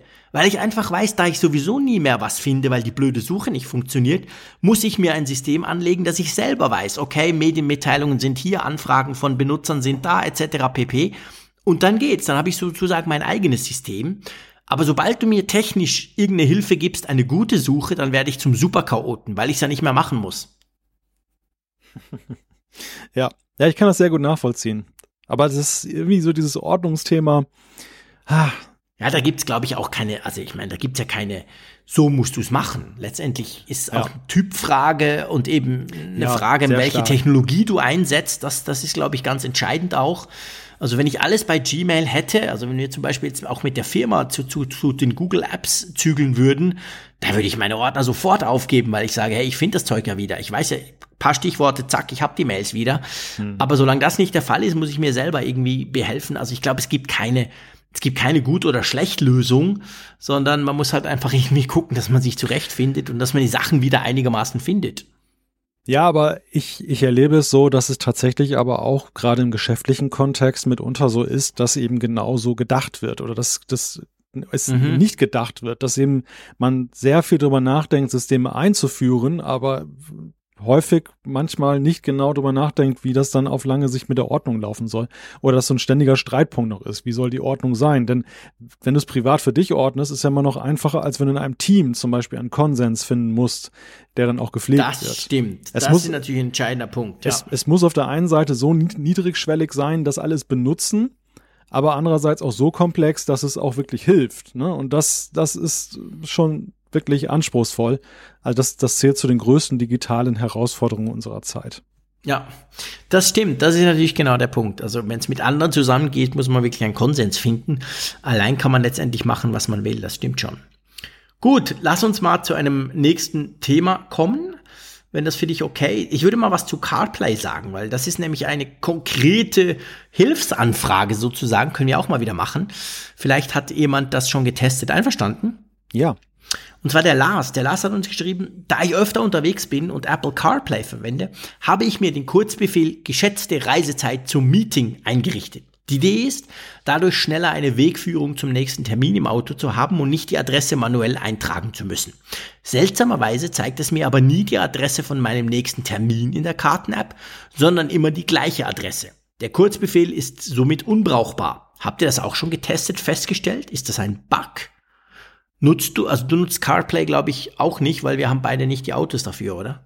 Genau, ich habe bei ganz seltenen Gelegenheiten mal in einem Mietwagen CarPlay ausprobieren können, dann natürlich ausgiebig. Mhm, Aber so weit, dass es dann wirklich so wie bei Lars jetzt im Alltagsgebrauch dann angekommen ist, war es halt nicht. Also solche Szenarien konnte ich dann nicht da testen.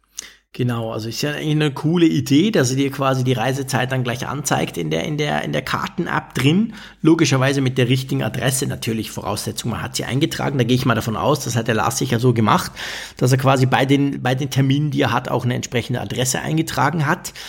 Ähm, ich bin ja selber so ein, so ein Googler. Ich, ich nutze, also jetzt unabhängig von CarPlay, ich nutze die, die, die, die Apple-Karten-App eigentlich nie, sondern immer Google Maps. Und drum kann ich das dahingehend mit dem Kurzbefehl gar nicht nachvollziehen. Vielleicht hat das jemand von euch schon mal gebraucht in, de, in, der, in der Geschichte. Ähm, also wenn ihr den geschätzte Reisezeit zum Meeting-Kurzbefehl vielleicht mal gebraucht habt, ich glaube, der geht ja auch ohne CarPlay, dann ähm, lasst uns das doch wissen. Vielleicht habt ihr da irgendetwas festgestellt oder irgendeinen einen kleinen Life-Hack, der, der dazu geführt hat, dass es so funktioniert. Weil so wie es der Lars beschreibt, funktioniert es natürlich offensichtlich nicht, wenn da immer nur die gleiche Adresse eingetragen ist beim Termin. Das wäre dann definitiv ein Bug. Also geht hier nicht um iOS 13 oder so, sondern es geht ganz normal. iOS 12 mit der Kurzbefehle-App. Vielleicht kennt ihr euch da aus, dann meldet euch doch bitte, dann würden wir das entsprechend dann weitergeben. Genau. Wollen wir noch einen machen?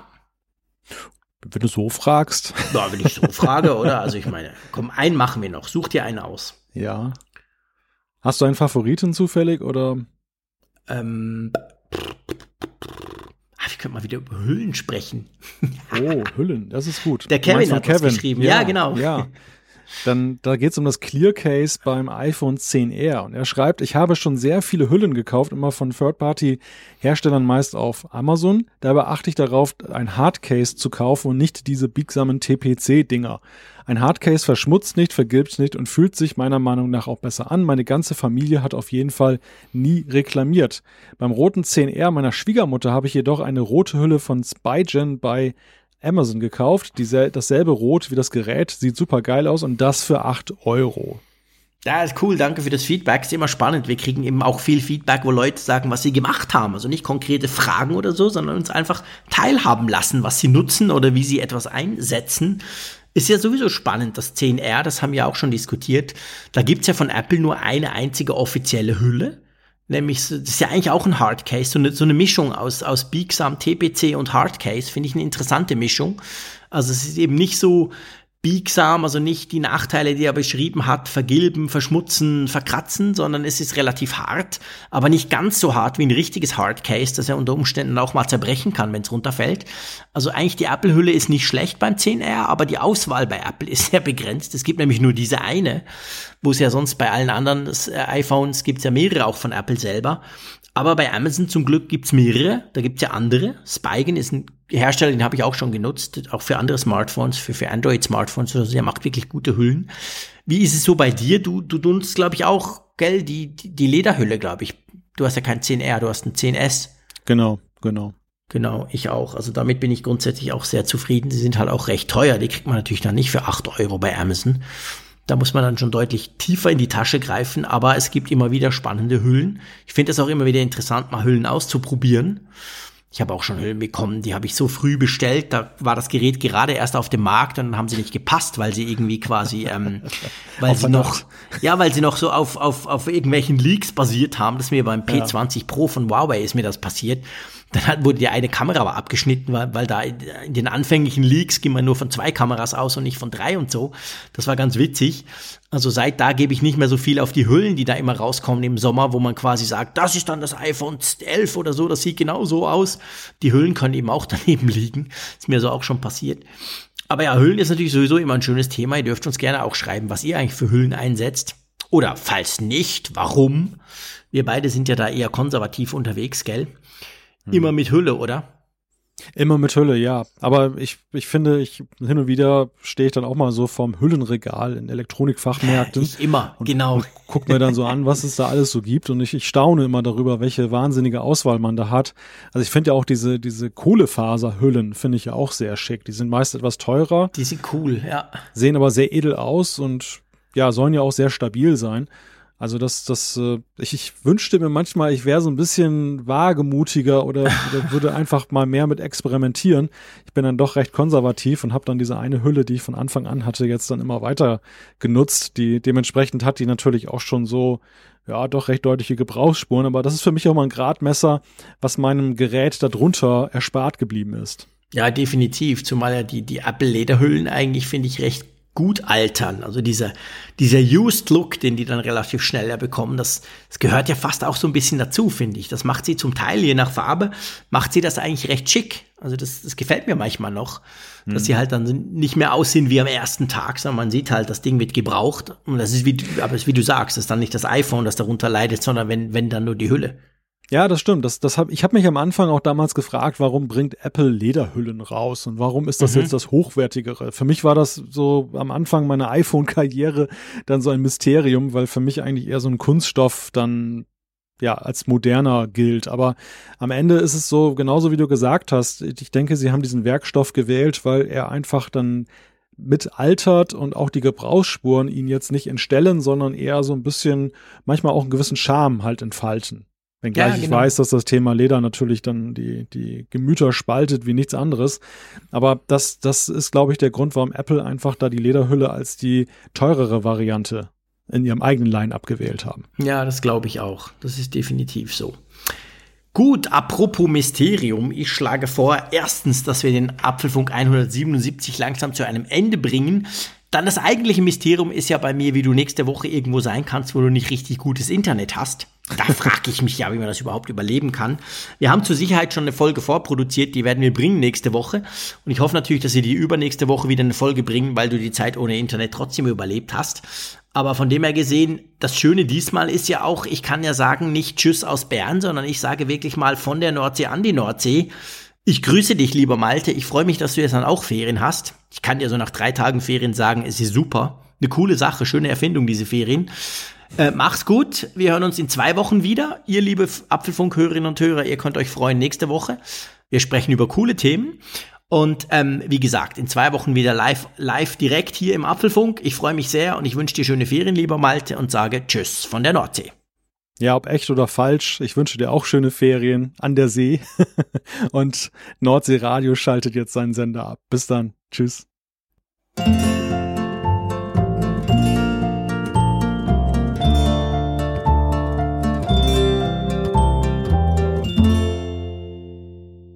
Auf Empfang mit Funkgerät, der App zum Apfelfunk.